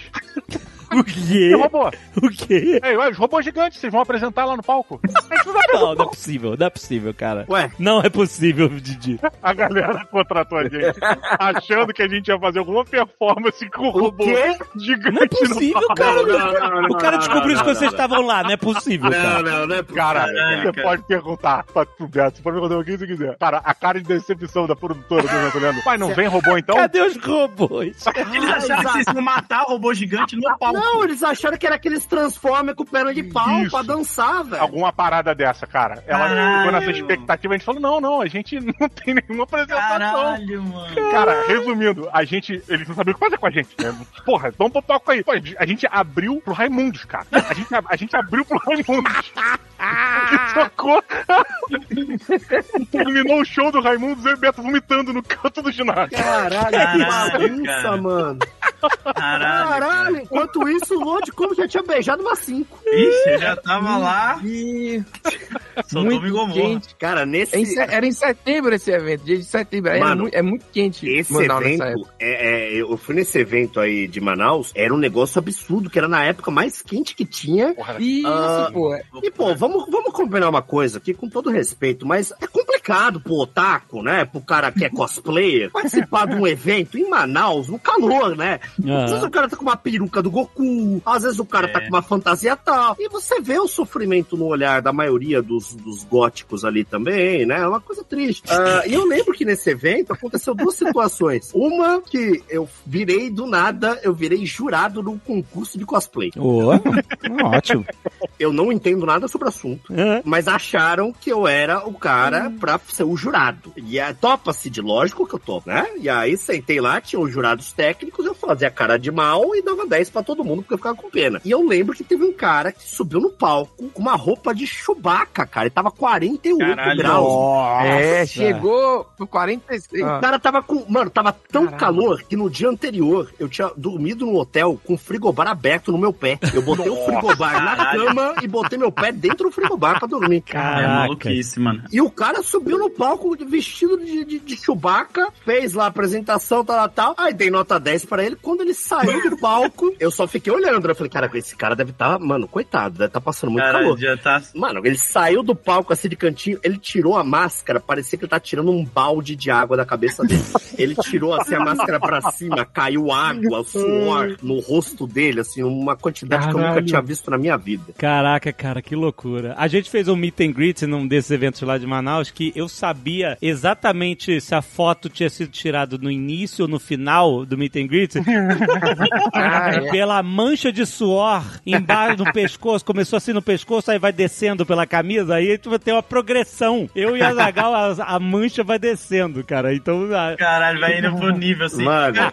Mas o evento é legal, porque, tipo, tem esses lado caótico, né? Mas você sempre tá indo. Você não desiste, né? Você sempre vai, por mais que você saiba. não, é muito legal. É. Contas é legal, é. Vai num lugar onde as pessoas gostam da minha parada que você gosta. Tá Sim. todo mundo no, no clima feliz, num hype. Pô, é bom pra caralho. É muito bom, cara. É muito maneiro. Nesse evento aí de Manaus, eu lembro que eu tirei assim foto com o evento inteiro. Rolou Ah. uma fila que tava o evento inteiro tirando Uhum. foto. E aí, pá, pá, tirei, fiquei umas três horas lá. Foto, foto, foto, foto, foto. Acabou, falei, pô, vou tomar uma água aqui, porque parece que não, mas cansa pra Aham. caralho, né? Aham. Aí sentei num cantinho assim, sozinho, peguei uma água e tal. Aí sentou um moleque do meu lado e falou assim: Cid, posso te fazer uma pergunta? Eu falei, claro. Como você se sente com ninguém te reconhecendo? que ninguém te. Eu falei, como assim? Não, porque você tá aqui num canto, né? E os irmãos piologos estão tirando foto lá. Caraca, o cara de graça. Toma no cu, fiquei pronto com o O moleque. cara do nada tentou Do nada, calçar. porra, De graça. Ele conseguiu me abalar psicologicamente. Caralho. Esse cara. evento a gente descobriu que tinha uma churrascaria lá em, em Manaus que ela dava o transporte grátis até a churrascaria. Olha. Era uma van, tipo um Sprinter, sabe aquelas vans grandes, eu não sei dizer, com ar-condicionado no talo. Então a gente não ia pra comer, a gente ia pra ficar dentro do carro até lá. Chegava na churrascaria, Caralho. comia e voltava pro hotel. O hotel, eu lembro até hoje, sabe que hotel tem aquele, aquela janela que abafa o som e isola tudo, né? Hum. E aí já era de manhã, a gente abriu assim. Quando a gente abriu, entrou um calor e esquentou o quarto automaticamente.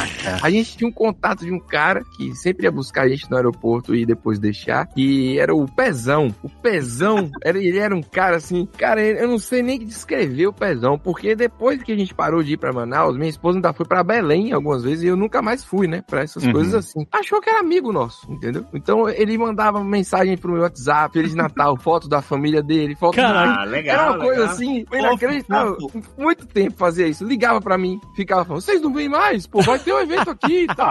Ah, que bonitinho. Engraçado. Pezão, você tá ouvindo aí por Legal. acaso, né? Fa- Faz Um um beijo volta você. aqui em Manaus. Pois é, tem que voltar. É, ele volta. ficava atrás da gente. Mas enfim, é- era muito quente, cara. Foi o lugar mais quente que eu já fui. Foi 46 graus. E à noite já fazia uns 32 ainda. Eu ficava assim, meu Deus, como é que pode isso? Ah, a Não. temperatura normal hoje em São Paulo, né? É, agora é o normal, Agora é né? o 10 normal. anos depois. Não, mas Manaus Cara, é, mano, é, Manaus Manaus, o ar é de madeira, né? Você sente o ar. Caraca. É, úmido demais. Esse evento cara. de Manaus, É eu lembro que quando terminou esse dia da nossa apresentação, a gente ficou lá, a gente falou, tá, e como é que a gente volta pro hotel? Ah, não, vai passar a van aí, não sei o quê. Cara, e assim, a van ia chegando e eles tinham uma lista de prioridades das pessoas que tinham que ir. Curiosamente, todo mundo era uma prioridade na nossa frente. De repente, Se você não levou o a- robô, cara, acabou a van. Não tinha mais van. Não tinha mais van. Se tivesse levado um robô, não precisava disso. É verdade, E aí, né? é como? Cara, a gente ficou lá na parada. E se eu me lembro bem, a gente ligou pra Marcelinha, pra Marcela Versiani, que na época morava em Manaus. Ah, sim. Tava morando lá, ela tinha ido de São Paulo pra Manaus. E aí, qual é a Marcela? Está aqui no teu lugar. Maluco, a gente saiu com a última pessoa do evento, num carro que não cabia, e acho que a Marcela foi no outro levando. Maluco, foi, tipo assim, bagulho inacreditável. O evento foi ótimo. A galera de Manaus é do caralho, mas foi Sim. um caos, maluco. Foi um caos. Caralho. Já faz parte do também. meu evento ponto de vista caos. aí, vendemos muito bem, viu? Fica aí, Aí. também o nosso Aí, agradecimento para o povo aí. de Manaus. Olha, aí, Olha aí, bom. olha aí. Sabe o evento que marcou muito pra mim? Foi o Sana Fest. Eu fui uma vez só no Sana. Tem que ir de novo, brother. Ah, nunca fui, porra. Ah, O Sana é tão legal, cara. A galera do Nordeste, cara, é, é a melhor galera do, do Brasil. A galera tem um carinho, um amor, assim, uma, é tão, foi tão, sabe? Foi e o Sun é absurdo de grande, né? é muito grande, é muito grande. E aí isso até mudou uma parada, é, nossa, que era assim, é super organizado e tal. E a galera chegou e falou assim, ó, vamos botar os segurança aí pra vocês andarem com cordão de isolamento e tal. Cara, isso, a gente depois nunca mais, fala assim, não, nada de cordão de isolamento, nunca mais, não quero isso, pá.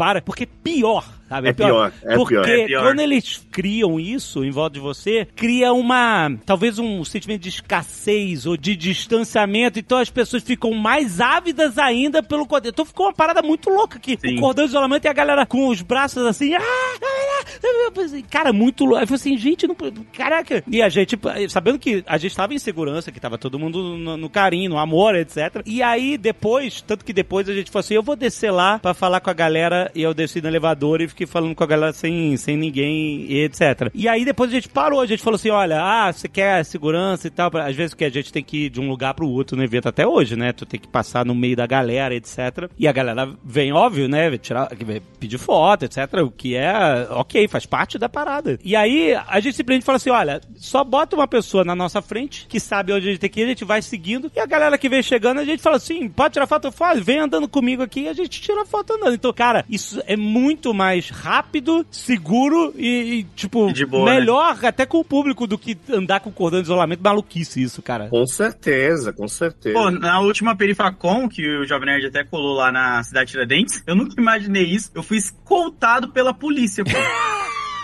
Eu, Pela polícia mesmo? a GCM, o cara com o trabuco levando eu e o Rashid pro Meu palco, Deus. mano. Mas foi escoltado até onde? Tem que ver isso aí. Até o palco. A gente. Ah, bom. E, e isso foi a Tá organização da, da fábrica, né? Que colocou, porque eles Caralho, queriam de alguma mano. forma demonstrar o serviço, a, a autoridade, né? E aí eles falaram: não, a gente leva ele. E eles queriam colocar a gente dentro do carro ainda da polícia pra levar até a frente lá pra entrar no palco. Caraca, brother. E a gente falou, não, o, a gente não, minto, quem falou isso foi o assessor do Rashid. Falou, não, não vai pôr o Rashid dentro do carro com o load e levar ele lá pra frente pros dois sair. Não faz sentido. E foi- Ah. Eu me senti muito desconfortável e bizarro. É bizarro. A polícia te escoltando assim, tipo, é sinistro, mano. Caralho, mano. É. É que assim, tem eventos gigantes igual esse, tá? Tem uns eventos pequenos. Eu lembro uma vez que eu tava num evento pequeno, em alguma faculdade no interior de São é, do Rio de Janeiro. Tava em algum no interior do Rio e tal. E eu tinha acabado de subir no palco. Tava um silêncio, assim. Eu vi que a galera não era muito tava muito receptiva, que às vezes tem isso, né? Uhum. Você vai querer contar, você vê que ninguém tá muito afim também. E aí eu, puta, falei, que merda, né? Começou meio fraco assim. Entrou uma pessoa na sala atrasada e ela abriu a porta e só falou assim: explodiram a privada. só falou isso. e deixou a porta aberta e saiu. E aí pessoas, acho que não estavam interessadas mesmo no que eu queria falar, pessoas começaram a levantar pra ir olhar a privada que tinha explodido, que era no, no- em frente da minha porta. Aham. Resumindo, metade da minha sala saiu, eu falei, quer saber, foda-se, eu vou olhar também. E o que tinha acontecido é que alguém cagou de uma maneira na privada do banheiro, que eu não tenho explicação até hoje pra cena que eu vi. Sabe aquelas cenas de filme, cara, que tinha merda no teto? Meu Deus Cara, do céu. eu nunca vi isso na minha vida. Eu tinha cocô na parede, ó, assim, ó, um rastro que ia da parede até o teto. E tava pingando merda, cara. Ai, que nojo. Que. Meu Deus do céu. Pô, é, banheiro de Caralho. evento já é um negócio complicado. Imagina Sim. explodir em uma privada, mano. Ai, ai, que... No banheiro de evento que eu tive meus melhores encontros, cara. que isso? Eu apertei. Pô, vai beijar Não, na boca? Não, não. Ah, Não, boca, cara. Não. Você beija muito, mano. Não, não. Foi onde eu apertei a mão do Mark Wade a primeira não, vez. não, não, não. Caraca, tu pediu pra apertar a mão do cara no banheiro, brother. Não, Não, não, não, não, cara. eu pedi. Saindo da casinha. Ele tava saindo, eu tava entrando, entendeu? Mas ele lavou a mão? Aí eu não vou saber. Mas se ele não lavou. Ué, tava úmida. Ué, mas e aí? A mão dele Mas tava não- úmida. Um pouco, mas não dá pra saber se era mijo ou se era. Não, Conta, que é isso? cara. Lavou a mão, Mano. deu- rapaz. Eu já fui no banheiro com um ex-famoso de internet aí, muito famoso, né? Estava- Estava no banheiro com ele, eu no mictório e ele no outro mictório, os da ponta, né? Na, na regra do, do mictório ali. E estávamos mijando, conversando a meio de longe. Chegou um cara, colou no mictório dele e tirou uma selfie com ele com o pau na mão. Não. Caralho. Meu Deus. Caraca, bro. Caralho. Eu tirar, vou tirar foto. E, e ele não conseguiu falar, não. ele ficou nervoso. Ele não conseguiu falar não e ele saiu na foto. Mesmo sem conseguir. É, mas não apareceu Caralho. tudo dele. Será que ele tampou assim com a mão? Falou, ah, Caraca, cara. Ah, ele deve ter mijado nos dedos, tal, porque foi uma coisa meio. Meu Deus. Caralho, Meu Deus, que horror. é, é loucura, mano. É caralho, loucura, mano. bizarro, cara. Olha, só teve, acho que uma vez que teve uma, uma parada, tipo, uma folga dessa que eu fiquei puto. Acho que eu sou de boa em todos os eventos. Eu vou, eu falo assim, não importa que a minha milésima foto do dia é a primeira foto e talvez a única da pessoa. Então eu tô de. Mesmo que eu posso estar destruído, Exatamente. mas eu fico de boa, sabe? Fico de boa. Ó, posso tirar foto, vambora e tal, não sei o que. que Eu sei que é pra isso que a gente tá lá. Mas teve uma vez na CCXP, eu tava saindo e eu tava com a mochila nas costas. E o cara me puxa, deu um puxão pela mochila, sabe? Nossa, mano. Não. Aí, cara, eu, tipo assim, eu nem me reconheci, que eu falei assim, caralho, brother, não puxa. Aí ele ficou com vergonha e foi embora. E aí, tipo, é tipo assim, até Caralho. eu- hoje eu acho, tipo, o cara não deve ter feito problema, tava nervoso, ele queria falar comigo e tal, não sei o quê. É. E tipo, depois eu fiquei me sentindo mal, sabe? De, de puta. Não, mas tem Não, uns caras vai ter uns cara que abusa, né, mano? abuso, né? Foi a única vez, cara. Foi de verdade, foi a única vez. Mano, eu, eu, eu já vi inúmeras vezes Jovem Nerd Azagal, depois do apagar das luzes, ainda tirando foto. Ah, e normalmente eu tô no galera. mesmo barco ali também, a gente fica até o final. Mas tem uns cara que, mano, tem uns cara que abusam. Passa do que vem- limite. Pô, já teve cara em evento assim que eu tô andando no lugar e vem, vem correndo e pula nas minhas costas, tá ligado? Pra fazer não, cavalinho. é. Que caralho, fazer cavalinho, nossa. É, tipo, é assim, de pula, como se a gente fosse amigos de, de infância. É, não, pois é, não. É foda, porque o cara acompanha vocês. Eu, quando eu tava com aquela barba gigante, Ah, a galera vinha pra tirar foto. Ah, posso pegar na tua barba? Aí a primeira eu deixei, a segunda eu falei, peraí, esse cara tá um pouco suado demais. Aí na terceira eu falei, cara, se todo mundo botar a mão na minha barba, vai virar uma toalha de sebo. É, Vai, Ah, vai. Você não sabe de onde a mão do cara veio, É, o que que E é. aí eu comecei a falar, pô, melhor não, melhor. E aí teve gente que meio ficou brava comigo, que eu não deixava a pessoa fazer carinho na minha barba, tá ligado? Não, gente, gente, não, não, não é isso, gente. Não, vamos respeitar os espaços dos corpos das pessoas, por favor. é, mas é de boa, não, a gente fica de boa. Ah, o Didi eu não sei se ele sofre, porque o Didi é um cara muito gente boa também, né? E Eu lembro que quando a gente não se conhecia assim, eu parava ele pra trocar ideia, ficava lá horas, eu sabia que eu tava às vezes enchendo o saco. Eu falava, cara, vai embora, senão eu vou ficar te enchendo o saco aqui. E o cara ficava lá falando. Não, porra, mas ó, teve uma dessa que a gente parou, começou eu e o Load trocar ideia lá na CCXP, acho que foi 2016, 2015, sei, cara, e aí juntou o Trevisan, Sim, o ah, Beto, foi. porra, maluco, e começou um papo, a gente começou a falar de Conan e a parada degringolou. Foi. Puta, foi bom pra caralho esse papo, cara. No, no Puta, stand da foi Jambô ali, né? É, eu não Mas sei se era era- da Jambô, da Missa, uma porra dessa, e a gente foi. Mas, esse essa... papo foi, foi no palco. Não, Não. não, nada na pista. Off. Na pista, é. Cara, e essa parada da galera chegar meio, meio abusada assim, tem uma porra que a galera realmente acha que eu, porra, que eu sou meio, meio cachorro louco, meio, meio porra louco, o caralho, essa porra da galera pular e o caralho acontece com alguma frequência, só que eu sou todo fudido da coluna, né? Eu tenho três hernias de disco, bico de papagaio, não sei o quê. É, não. Então, tipo, não tenho essa pressão pra segurar. Então, quando a galera vem montar, A galera pula em você também? A galera pula em você? vem pular, eu dou, às vezes, uma desmontadinha, assim. Caraca. E teve, teve uma época. Respeitem o moribundo, coitado. O cara todo fudido já, mano. A galera. Coitado, Didi. E teve uma época que a galera ficou querendo porque queria pegar no meu pau. Ai, ai, isso, mano. Os caras assim. O quê? É, Cara, assim, como assim, Didi? cara. Vo- E assim, você achou que era só você, né, Lord Comics? O quê? Também? Evento Cara. acontece com todo mundo aí, ó. Que isso, gente? A galera. falei, Foi uma forma de uma porra que aconteceu no Nerdcast, do tamanho de privado e não sei o que, cara. Ah, o Paulo, nem quero entrar nessa porra de novo. É, Jovem Nerd, porra. Não bota a culpa em mim, não. eu vou botar sim, cara. Não. Não. foi culpa minha, tá maluco? Porque sempre era decepcionante. Porque a galera vinha, aí dava aquela. Já vinha direto com a mão, eu essa piroca aí, tá. Aí eu Caralho! Mas, que isso, cara? Ei, o caminhão do leite. Cara, Meu era muito Deus. confortável. Tá E aí- armado, caralho! Ah, não, imagina que maravilhoso, E porra. teve uma vez que o maluco meteu a mão e eu tava, porra, eventava isso aqui. Aí o maluco meteu a mão e o cara pegou nada. O cara, tipo, botou. a mão- Aí o cara falou: Ih, não tem nada aí. Eu Que falei: isso, cara? Tu pegou na Didi, que coxa. porra é É que tu essa? pegou na coxa. Caralho, olha isso, mano. Olha esse, olha a naturalidade. Não, peraí, Eu isso aqui é um roteiro pornô, mano. quero do cara não sentir nada. É sério, Didi, isso é sério. Isso não é normal, É Didi. sério? Não pode fazer isso, cara. Assim, não, não tô botando a culpa em você, que é a vítima, mas tipo, Eu boto a culpa em você, eu vou ter que. o que que falou no Nerdcast que, que levou as pessoas... Alguma porra da privada que o pau batia na funda privada, o caralho, e aí teve essa porra. Olha, mas isso Aí daí dá- as pessoas queriam botar a mão no teu pau? pegar no teu pinto, mano. Cara, di- Que galera direto. maluca é essa? Direto, de- direto. Ah, a galera gosta de pedir pro Didi desenhar pinto, mano. É o cara que gosta de ficar desenhando pinto aí no... no, no, no, no... Eu não gosto, eu fui forçado. Eu, eu tenho vergonha disso. Você. Não, hoje eu olho pra trás, eu, falo- eu penso assim. Meu assim, legado. caralho, se eu morrer agora, o meu legado, legado. foi o meu legado. O que que foi a coisa que eu mais fiz na vida? Desenhei pau em livro das pessoas. Tipo, olha legado que eu vou deixar pros meus filhos. Olha, filho, se orgulho do seu pai. Ele desenhou pinto pra caralho no livro pessoas. O Porra, que Picasso de começou assim, calma. Ô, Cid, ele virou o Carlos Adão da piroquinha, mano. Todo mundo vai lembrar dele por isso. É o cara que desenhava piroquinha em tudo, mano. Caraca, cara. Caramba, a galera ia. Meu Deus do céu, velho. É, ele mano. falando na maior naturalidade. Não deixa isso não, Didi. E eu achei que os caras tirando foto dentro do banheiro, selfie no banheiro era... já era Não, eu falei, eu só apertei a mão só, mano. Eu nunca cheguei a- nesse nível aí de querer apertar nada do Didi. Ah, mas bom, Sim. você apertou a mão do cara dentro do banheiro. Pra pegar no pau é um passo. Pois é. eu tenho uma história com. Eu não sei nem se eu.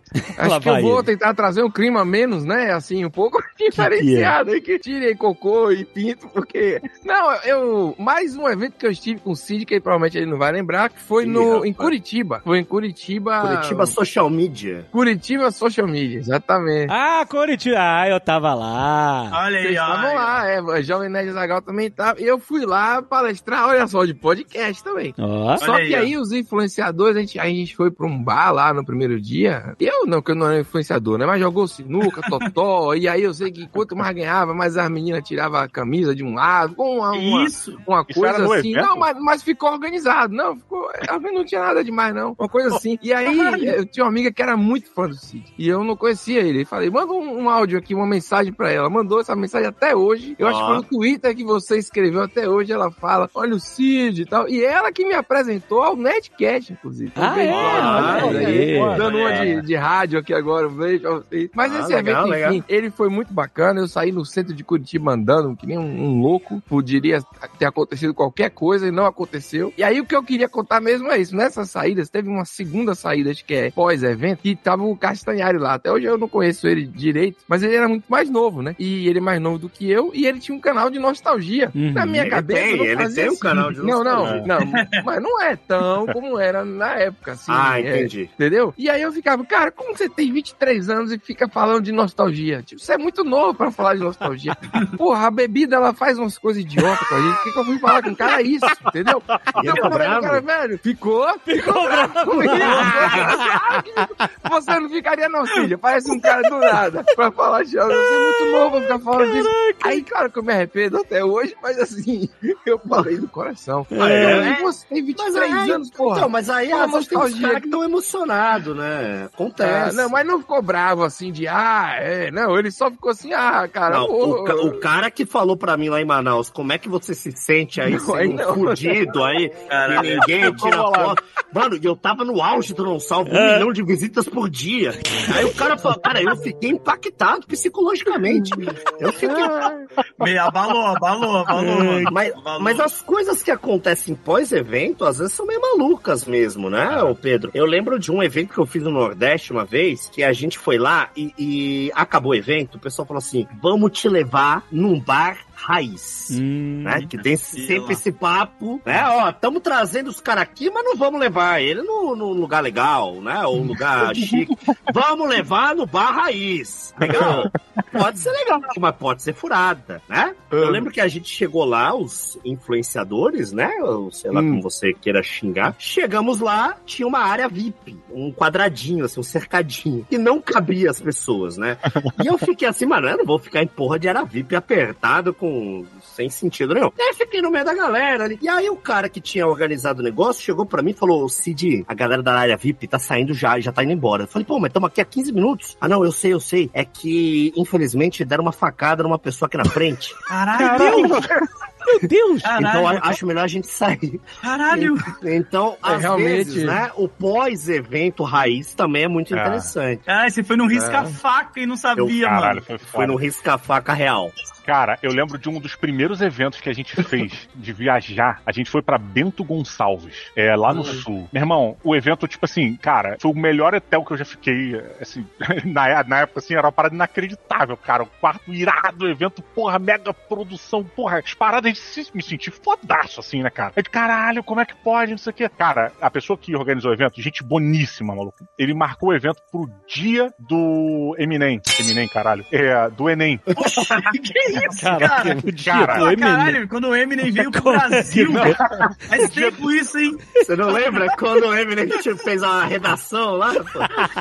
Só você, gente. Era pro dia do Enem, brother. O bagulho e a parada do Enem, ele nem rolava na cidade. As pessoas tinham que ir pra outra cidade pra poder fazer. Então, assim, cara, a gente chegou no dia anterior, pra ficar pro evento e a gente ia embora no dia seguinte. Quando a gente chegou pro evento, só tinha a gente, nós, Caralho. e a galera dos stands. E Oxi. mais ninguém, mais ninguém. Cara, Caralho. a gente, puta, que agora, não sei o que, daqui a pouco chegou assim, cara, umas seis, sete pessoas que estavam no nosso hotel, que a gente reconheceu do café da manhã, o caralho. Aham. Maluco, foi assim, o melhor evento que a gente já participou, porque ficou mó, porra, mó amizade, assim, entre, entre as dez pessoas que estavam no evento. E o evento, teoricamente, teria parado a cidade, porque era no maior galpão da parada, não sei o que, não sei o que lá. Cara, Ah. Nossa, mano. eu tenho até hoje amizades com aquela galera que foi lá. E eu tô falando isso de, cara, 2013, talvez. Foda. O pessoal veio aqui em casa, lá em casa, cara, pra, ao jantar comigo, caralho, da mesma galera. Muito legal, muito, muito. Pô, eu participei de dois eventos que me marcaram muito, assim, que foi logo quando eu tava meio que começando. O primeiro foi em 2013, se eu não me engano, minha primeira palestra, que foi a- onde eu aprendi muita coisa graças ao 99 Vidas. O Juras Ah, né? ali, o Bruno, o Evandro. Nesse dia, por quê? O cara entrou em contato comigo, falou, a gente gosta, eu gosto muito do seu conteúdo e tal, gostaria de contratar você pra fazer uma palestra sobre cultura pop, quadrinhos aqui. E aí eu tava tão feliz, mano, que eu falei pro cara, irmão, só paga a minha passagem. Aí ele, não, tá, tem cachê aqui, a gente tá separando cachê pra cada um, vai ter 99 vidas, vai ter você. É interessante você. Eu falei, irmão, eu quero só a passagem. Eu vou, mano. A maioria dos eventos que eu fui foi na bronagem também. E era lá em Taboão da Serra. E eu pagar a passagem dele, ele me depositou na conta do banco o dinheiro do metrô, tá ligado? Pra mim até bom da serra. Aí chegou lá, terminou a palestra, a gente palestrou pra, sei lá, 15 pessoas, e aí era na quadra da escola, e aí o cara chegou pra pagar todo mundo no camarim, né? E aí pagou o Evandro, pagou o Bruno, pagou os outros caras que estavam lá, e aí ele olhou pra mim e falou, obrigado. Aí ele saiu. O Evandro do 99 Vidas ficou puto. O. Evandro, o Evandro chamou o cara e falou, ô, mano, Pô, eu tô pagar puto. o moleque? aí, aí ele falou, não, ele falou que não queria cachê, e aí eu falei pro Evandro, falei, é, mano, eu não queria. Aí o Evandro olhou pra ele e falou, mano, não seja otário. A partir de hoje, se a pessoa tiver orçamento, tiver coisa, cobra, mano. Olha a situação feia aqui, ó. Você foi o único que ficou igual idiota, não recebeu. E aí, desde aí, mano, eu aprendi muito, tá ligado? Porque eu não tinha essa noção. Mas bebeu Dessa cada parada. água gelada no camarim que também não tá escrito. Bebi maçã, essas paradinhas. Aí o outro evento foi o que eu palestrei pra um cachorro, mano. Que foi onde eu aprendi. É, é um evento chamado World Pop Festival, acho que foi em 2000 Dick Pet. e... Eu não lembro o ano agora, acho que foi 2016 ou 2017. E era um evento que tinha muita gente. O evento ele não tava flopado. Tinha muita gente vendo uma galera de BTS que tava aí, sabe? Mas não era os BTS, era a galera do K-pop, assim, que tava. Aí tinha quadrinista e tudo. E aí, quando eu cheguei no evento, eu falei pra mulher, eu sou palestrante. Ela, cadê sua credencial? Aí eu falei, não, eu vou palestrar. Ela, não, mas você precisa ter uma credencial pra poder entrar no evento. Aí eu peguei o folheto do evento, mostrei meu rosto. Ela falou, não, isso pra mim não é uma credencial. Ah, vai. Cara, cu, aí, Caraca. Aí eu chamei, no cu. aí eu chamei o organizador, ele me buscou lá, né? Que a gente tinha um coates, me buscou lá. E eu falei, mano, vai ter alguém no palco comigo? Aí ele, mano, não vai dar, tá mal correria, papapá, papapá. Aí era eu, uma cadeira, e as cadeiras vazias e um cachorro. E aí, depois desse dia, eu fiquei ali, tipo, falando meio que pra galera que tava andando assim, né? Eu tentava olhar pro teto, pra galera. E era, era muito triste, porque eu nunca tinha feito algo assim pra ninguém. E aí eu peguei crer, e fiquei crer. lá, ah, eu sou o Load, galera. Vocês que não estão aí, ó, assinando assim, comecei meu canal. E aí era isso. E aí, depois desse dia, eu aprendi a sempre levar um amigo. Então, depois, nas outras palestras que eu fiz, eu sempre levava um amigo, que era o Paulo, que ele ia lá e ele ficava na plateia, mesmo se não tinha ninguém. Ah, Eu olhava pra ele Boa. e eu fingia que a gente não se conhecia. Então, quando eu tava com um monte de gente, eu tinha vergonha de olhar para o rosto da galera assim, eu olhava pro Paulo e fingia que tava falando pra Olha ele. aí, mano. É, isso é uma tática clássica. né? Boa. Ajudou melhor que imaginar a galera pelado, né? Como alguém.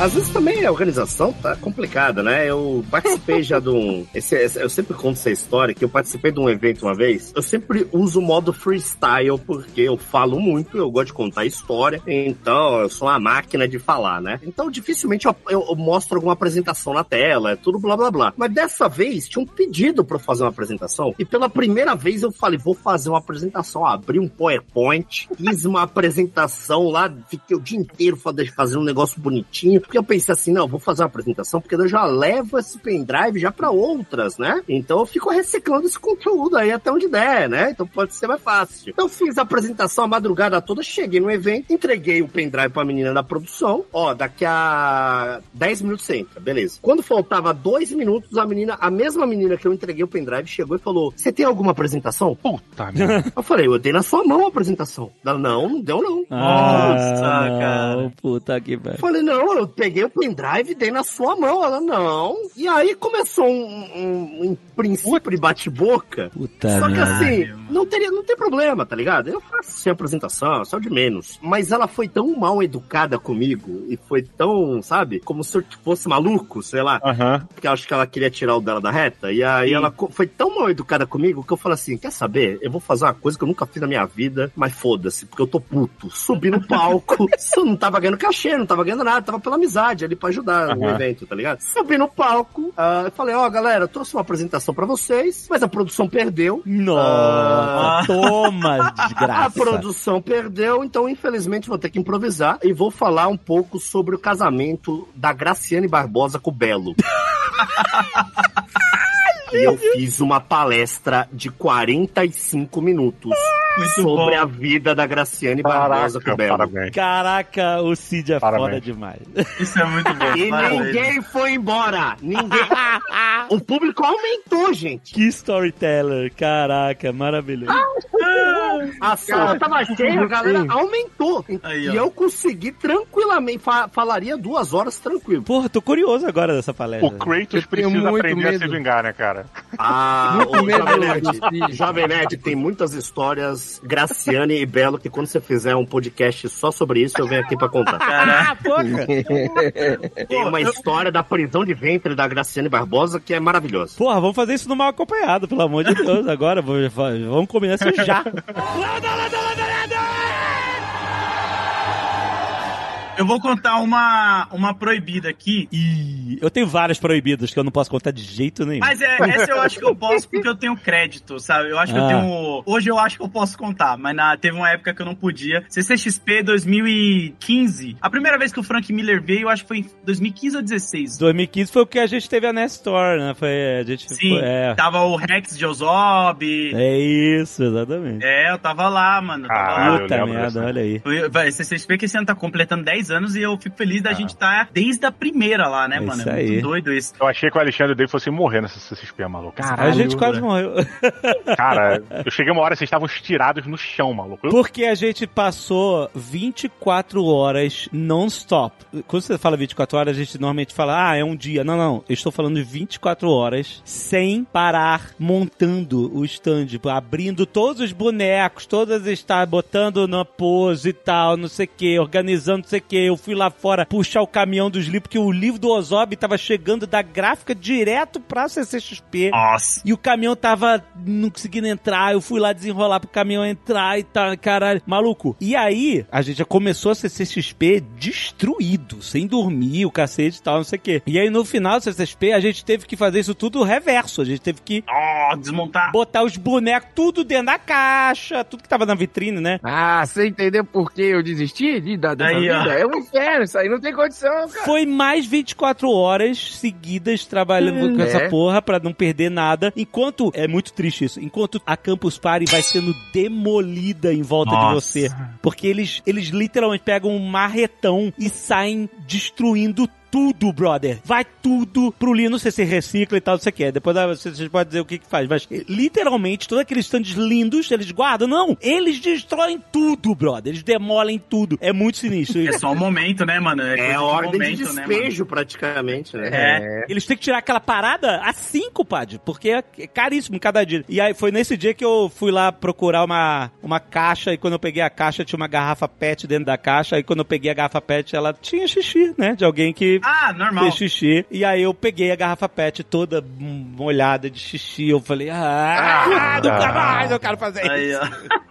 E aí é isso, Normal, mano. normal, né? Normal. Mas aí, foi essa CCXP 2015 pra gente. É, porque eu não vou lembrar agora se é de- exatamente de 2015 ou 2016, porque foi quando o Frank Miller veio a primeira vez pro Brasil, né? E 2015 eu já tava com o meu canal de quadrinhos voando, tava tipo, pô, da hora pra caralho. E eu não tinha como pegar autógrafo do Frank Miller. Por quê? Eles tinham uns lances lá que ia ser, acho que, 45 pulseirinha pra cada pessoa que eles iam dar ali e tal. Só que as pessoas tinham que dormir do lado de fora, né? Pra poder esperar abrir, correr pra fila onde ia ser o Frank Miller e pegar as pulseirinhas e depois andar pelo evento. E aí eu, com a minha cabeça, pensei, mano, eu não vou dormir, eu não vou sair da Zona Leste pra vir pra cá, dormir do lado de fora, esperar o portão abrir pra talvez eu pegar a pulseirinha. Então eu tinha um amigo em comum que ele tava expondo dentro da CCXP pela primeira vez. E eu falei pra ele, irmão, qual a possibilidade de eu dormir aqui dentro? Boa.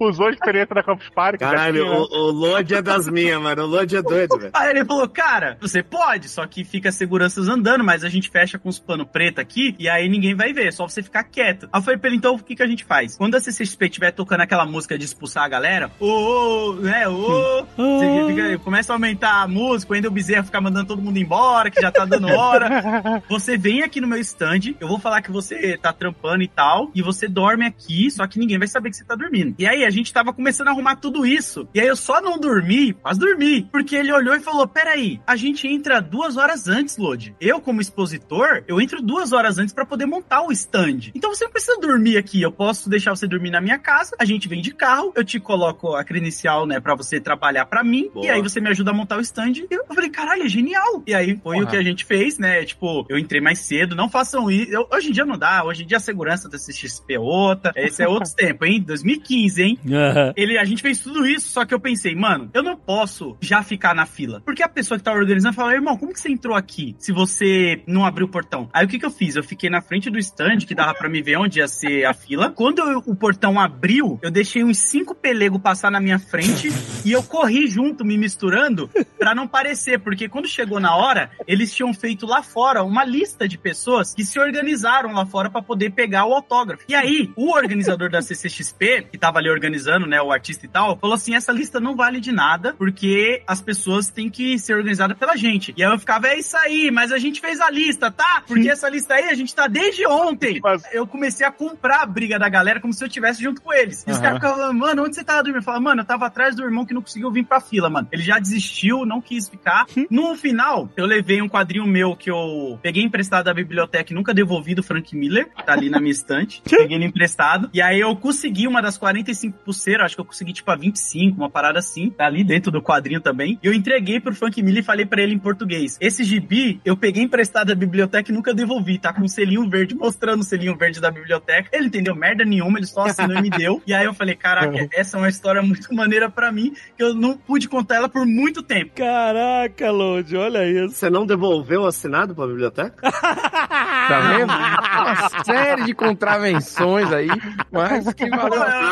Agora vai ter que devolver. Agora vai Se devolver. fudeu. Já prescreveu, pô, esse gibi. Porque, pô, eu morava em- lá no Inácio Ó. Monteiro, pra ir até a biblioteca do centro de Guianazes todo dia ler esse gibi, era mó trampo. Eu pensei, mano, por que, que eu não jogo ele pela janela da biblioteca, dou a volta, pego, levo pra casa, leio e um dia eu devolvo. E aí, é que se E não devolveu.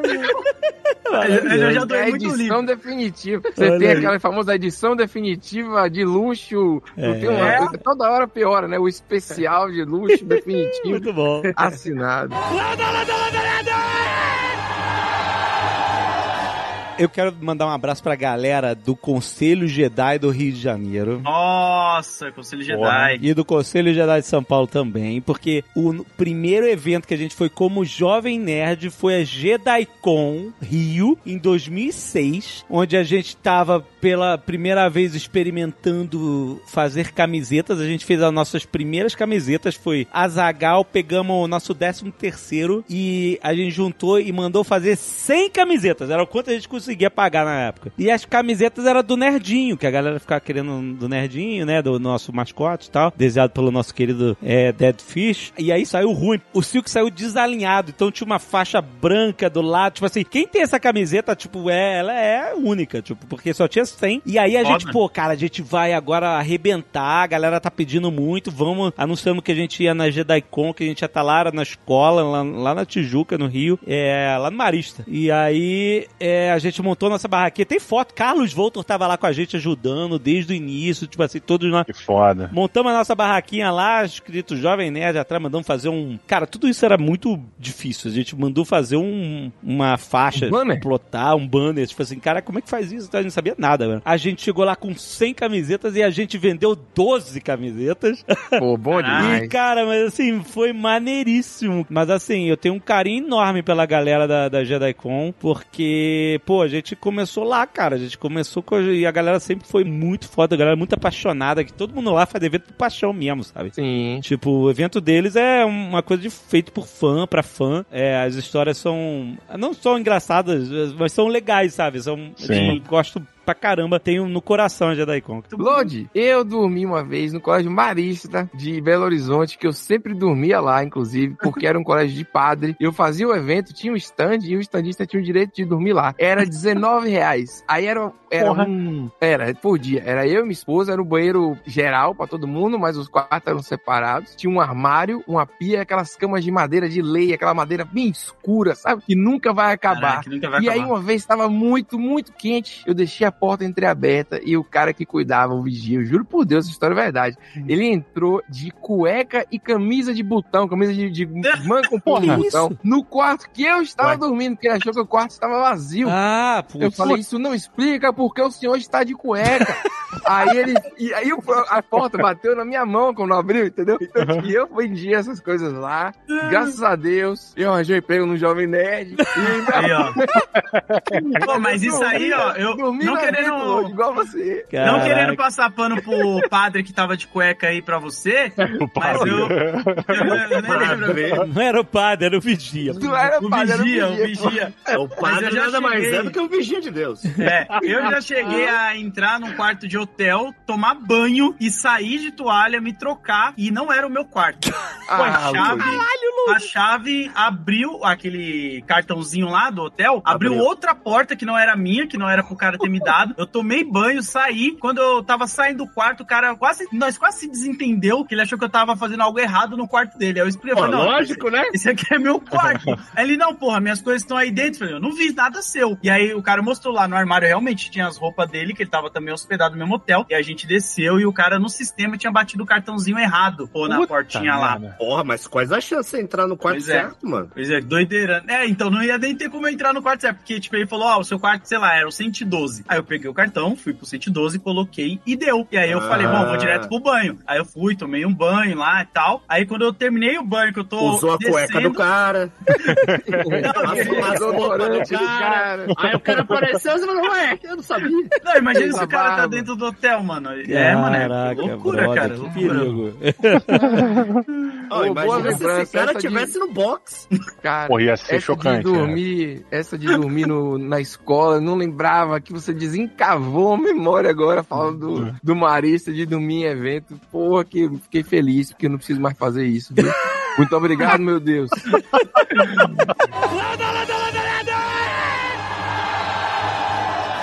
Não sei se vocês já foram pra eventos assim de que era só criança. É, uma vez eu fui na, no evento de em Passo Fundo, né? Um evento literário super importante. Eu não tinha ideia da importância desse evento, inclusive, até chegar lá. Eu escrevi um livro em foto juvenil, aí primeiro foi crowdfunding, por isso que eu dava né? palestra em O tudo Tony quanto é lugar. Tony Moon, isso.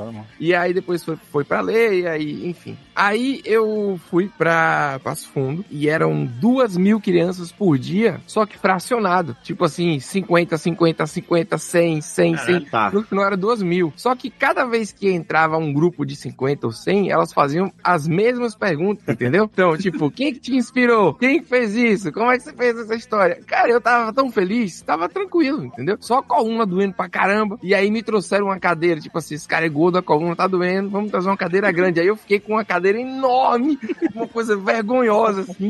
Mas ok, Tipo o beleza. Papai Noel no shopping. Isso. E as crianças falando, porra, crianças interessadas. Só que o cara que tava comigo era um escritor, tipo, o cara tinha 128 livros já, sabe? O cara não aguentava mais criança, entendeu? Ele achava assim, a criança ah, um inferno aquilo ali. E ele foi embora mais cedo do evento, sabia? Ele abriu mão do cachê Caralho. e se ficou. Pra fugir das crianças. Então, cara, ele toda vez que eu ia responder sério, assim, pô, levando a sério aqui, ele inventava uma resposta diferente pro outro grupo, entendeu? E eu ficava assim, meu Deus do céu, será que eu vou ser assim? Porque não é possível, um dia eu vou ficar velho, a gente vai assim. E o cara loucaço, um dia ele brigou comigo sozinho na internet, Oxi. e aí, é, nunca mais, e eu ainda tenho um livro autografado dele, ele ganhou vários jabutiras, um cara super premiado. Ô, Caso ele escute aí, é de você que eu tô falando mesmo, porque você é um escritor infantil juvenil maluco. E aí é o seguinte, sobre as crianças, é muito diferente. Tipo, a criança, ela não tem... É, é tipo assim, olha, esse livro aqui, eu não gostei dessa parte, não.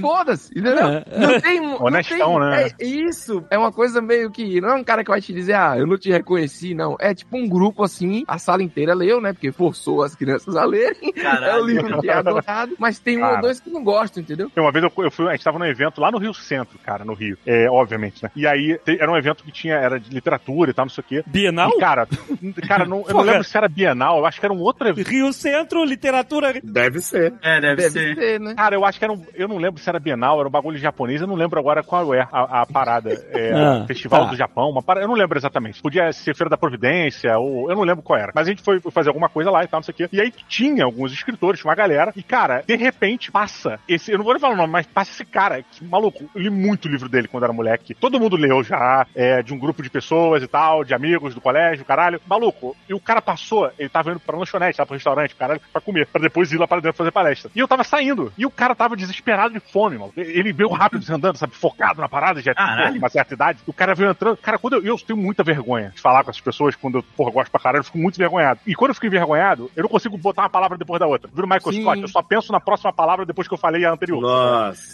E aí a porra vai que atropelando. E o caralho é, é uma situação puta, muito vexatória. Eu vi que era ele e eu, eu sabia o nome dele. E eu, eu falei, caralho, mas eu não vou falar porque eu tenho vergonha. O cara tá indo comer. Não deve falar. Cheguei no cara falei, Que? "Ah!" Gemeu! Como assim, cara? ele parou assim do meu lado. Eu, eu gosto muito do seu fã. Porra, mano. Caralho, DJ. Oh. Ai, ai, ai. Ai, cara, o Afonso do meu lado, ele quase caiu no chão de rir. E eu fiquei, caralho, que São merda. muito seu ídolo, né? Caralho, mano. Seu ídolo é Sou muito muito bom. seu- Eu sou seu ídolo, você Ai, gosta de mim. Caralho, Caralho. cara, e aí eu, puta, o cara entrou, e aí depois ele, não, vou bater a foto. E aí, cara, puxaram o cara lá de dentro, ele puto pra caralho. E eu não vou embora. E eu tava tentando ir embora e ele tentando comer. E aí casou da gente bater a foto. Foi uma das fotos mais constrangedoras, porque eu envergonhado, ele puto e, e o Afonso rindo pra caralho do lado. Ai, meu Deus. Caralho, DJ. vendo? A gente, como fã e participante do evento, é onde a gente passa vergonha. É isso mesmo. Olha o Load aí, contou histórias maravilhosas Mano. de amor na juventude. Ah, essas são as, Você- as que a gente pode, né? Porque É se verdade, a gente fica verdade. contando. Ah, cara, eu, eu, eu tenho uma história de UPix, assim, eu participei de muitos UPix, né? Então, eu apresentava muita coisa. É, foi no YouPix que o asa do, do teu lá é torta na cara que o Azagal explodiu o joelho dele um dia antes de viajar pra Ah! fora. Não lembra? Que história é essa que eu não sei? Eu lembro que a gente fez um torta na cara. Aquele negócio passou repasso que tinha torta na cara, não lembra? Mas, mas, mas a torta na cara é na cara, não é no joelho? Então, mas ele saiu correndo pra dar a torta na tua cara, alguma coisa assim, não lembro. E aí, quando ele saiu correndo, ele explodiu o joelho dele, sei lá, ele pegou de mau jeito e tal, e que de- Caralho. Foi viajar de tala, tomou injeção, sei lá, foi- ele se fudeu todo nesse... Azagal, eu tenho o corpo fechado, Azagal. Você não vai me atingir. Ele vigia, não dorme.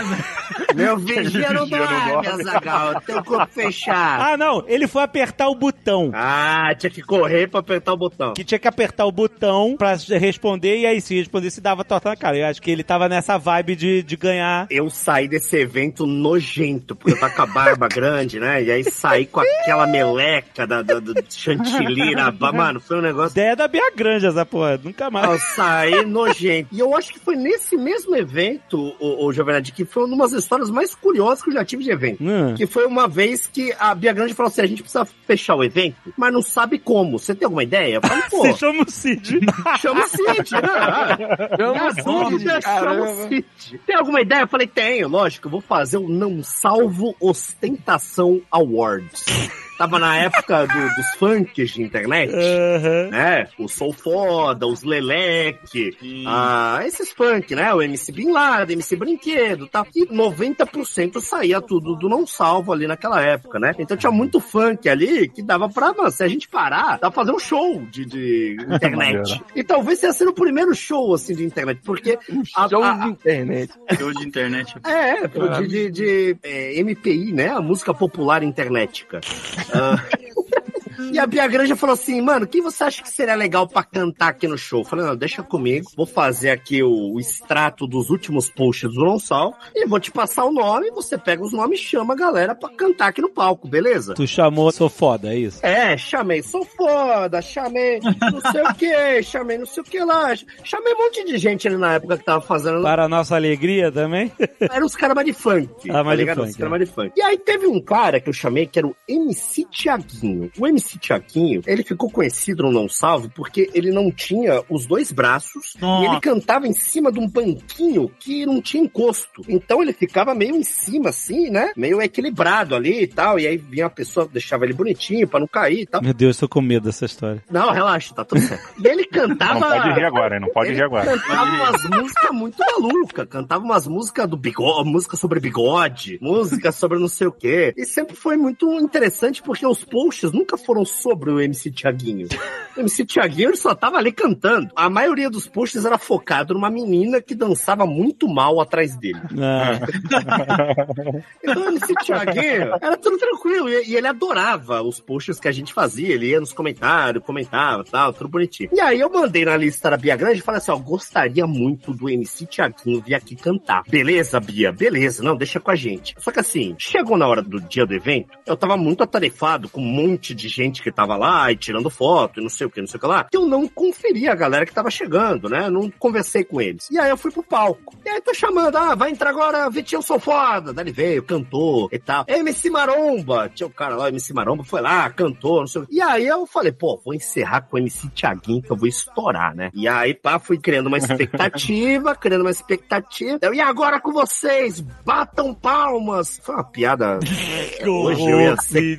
Hoje eu seria. Caralho, Cid. É, eu, eu vou ser cancelado agora, depois de 12 anos. Aí eu falei assim: batam palmas, porque ele não pode bater palma pra ele mesmo. MC Thiaguinho! Nossa, Meu Deus do céu. Eu meti, falei uma merda. Mas, mas piada. enfim, mas enfim. Na hora passou, estamos falando 2012, né? Só que entrou um cara e não é o MC Thiaguinho. Ué, ué. Eu falei, pô, que o cara tá com os braços? O que aconteceu? Não é o MC Thiaguinho? E aí eu falei, já sei, a Bia Granja tá fazendo uma pegadinha comigo. Hum. Eu pensei, né? Ó, tá vendo? O cara que é malandro, acho que todo mundo é malandro com ele. É, É. Aí eu falei assim, eu não vou cair numa pegadinha da Bia Grande. Aí falei, você é MC Tiaguinho mesmo? Aí falou, sou eu. Aí eu falei, ah, você é? Tá bom então. Então canta uma música aí, vai MC Tiaguinho. E o cara começou a cantar uma música. Poxa. Ah, Só que era o faroeste cabloco do funk. Não acabava nunca o funk Ah. do cara. E era um funk sobre a guerra do não sei da onde. E era um funk triste. E não acabava nunca o funk. Eu falei, caralho, que porra é esse cara? MC Tiaguinho. Aí eu cheguei pra Bia Grande e falei, mano, quem é esse cara? Ela falou, ué, fui no Google, procurei MC Tiaguinho, Nossa. paguei avião pra. O, o cara veio de outro estado e não era o MC Tiaguinho que eu queria. Caralho, Era cara. cara. outra vez Thiaguinho. Era outro MC Tiaguinho que veio de outro estado. Pagaram avião pra ele. Caralho. Pagaram hotel pra ele. Ele subiu no palco. Ninguém sabia quem era o cara. E na hora que eu tive essa informação, eu falei, mano, vamos fazer isso aqui agora, né? o melhor show da vida desse cara. E aí eu peguei o refrão e pai, comecei a cantar junto com ele. E aí a galera animou e todo mundo começou a pular e tal. E, ele se emocionou porque foi a primeira vez na vida dele que a galera cantou a música dele. Caraca, excelente. E era uma música sobre a guerra do Vietnã. Caralho, cara. Rapaz, Mano, e foi velho. assim um show maravilhoso do Thiago. E no final ele ficou emocionado. Falei, meu, foi o primeiro show da minha vida. Isso aqui já foi incrível pra mim. Resumindo, o MC Thiaguinho não era o MC Thiaguinho, mas deu um show maravilhoso. Olha só, gente, olha, então vocês ó, tá organizando evento, precisa de uma solução pra qualquer problema do seu evento, chame o Cid. Cid. Ele resolve tudo, cara. Tá em crise? Chama o Cid.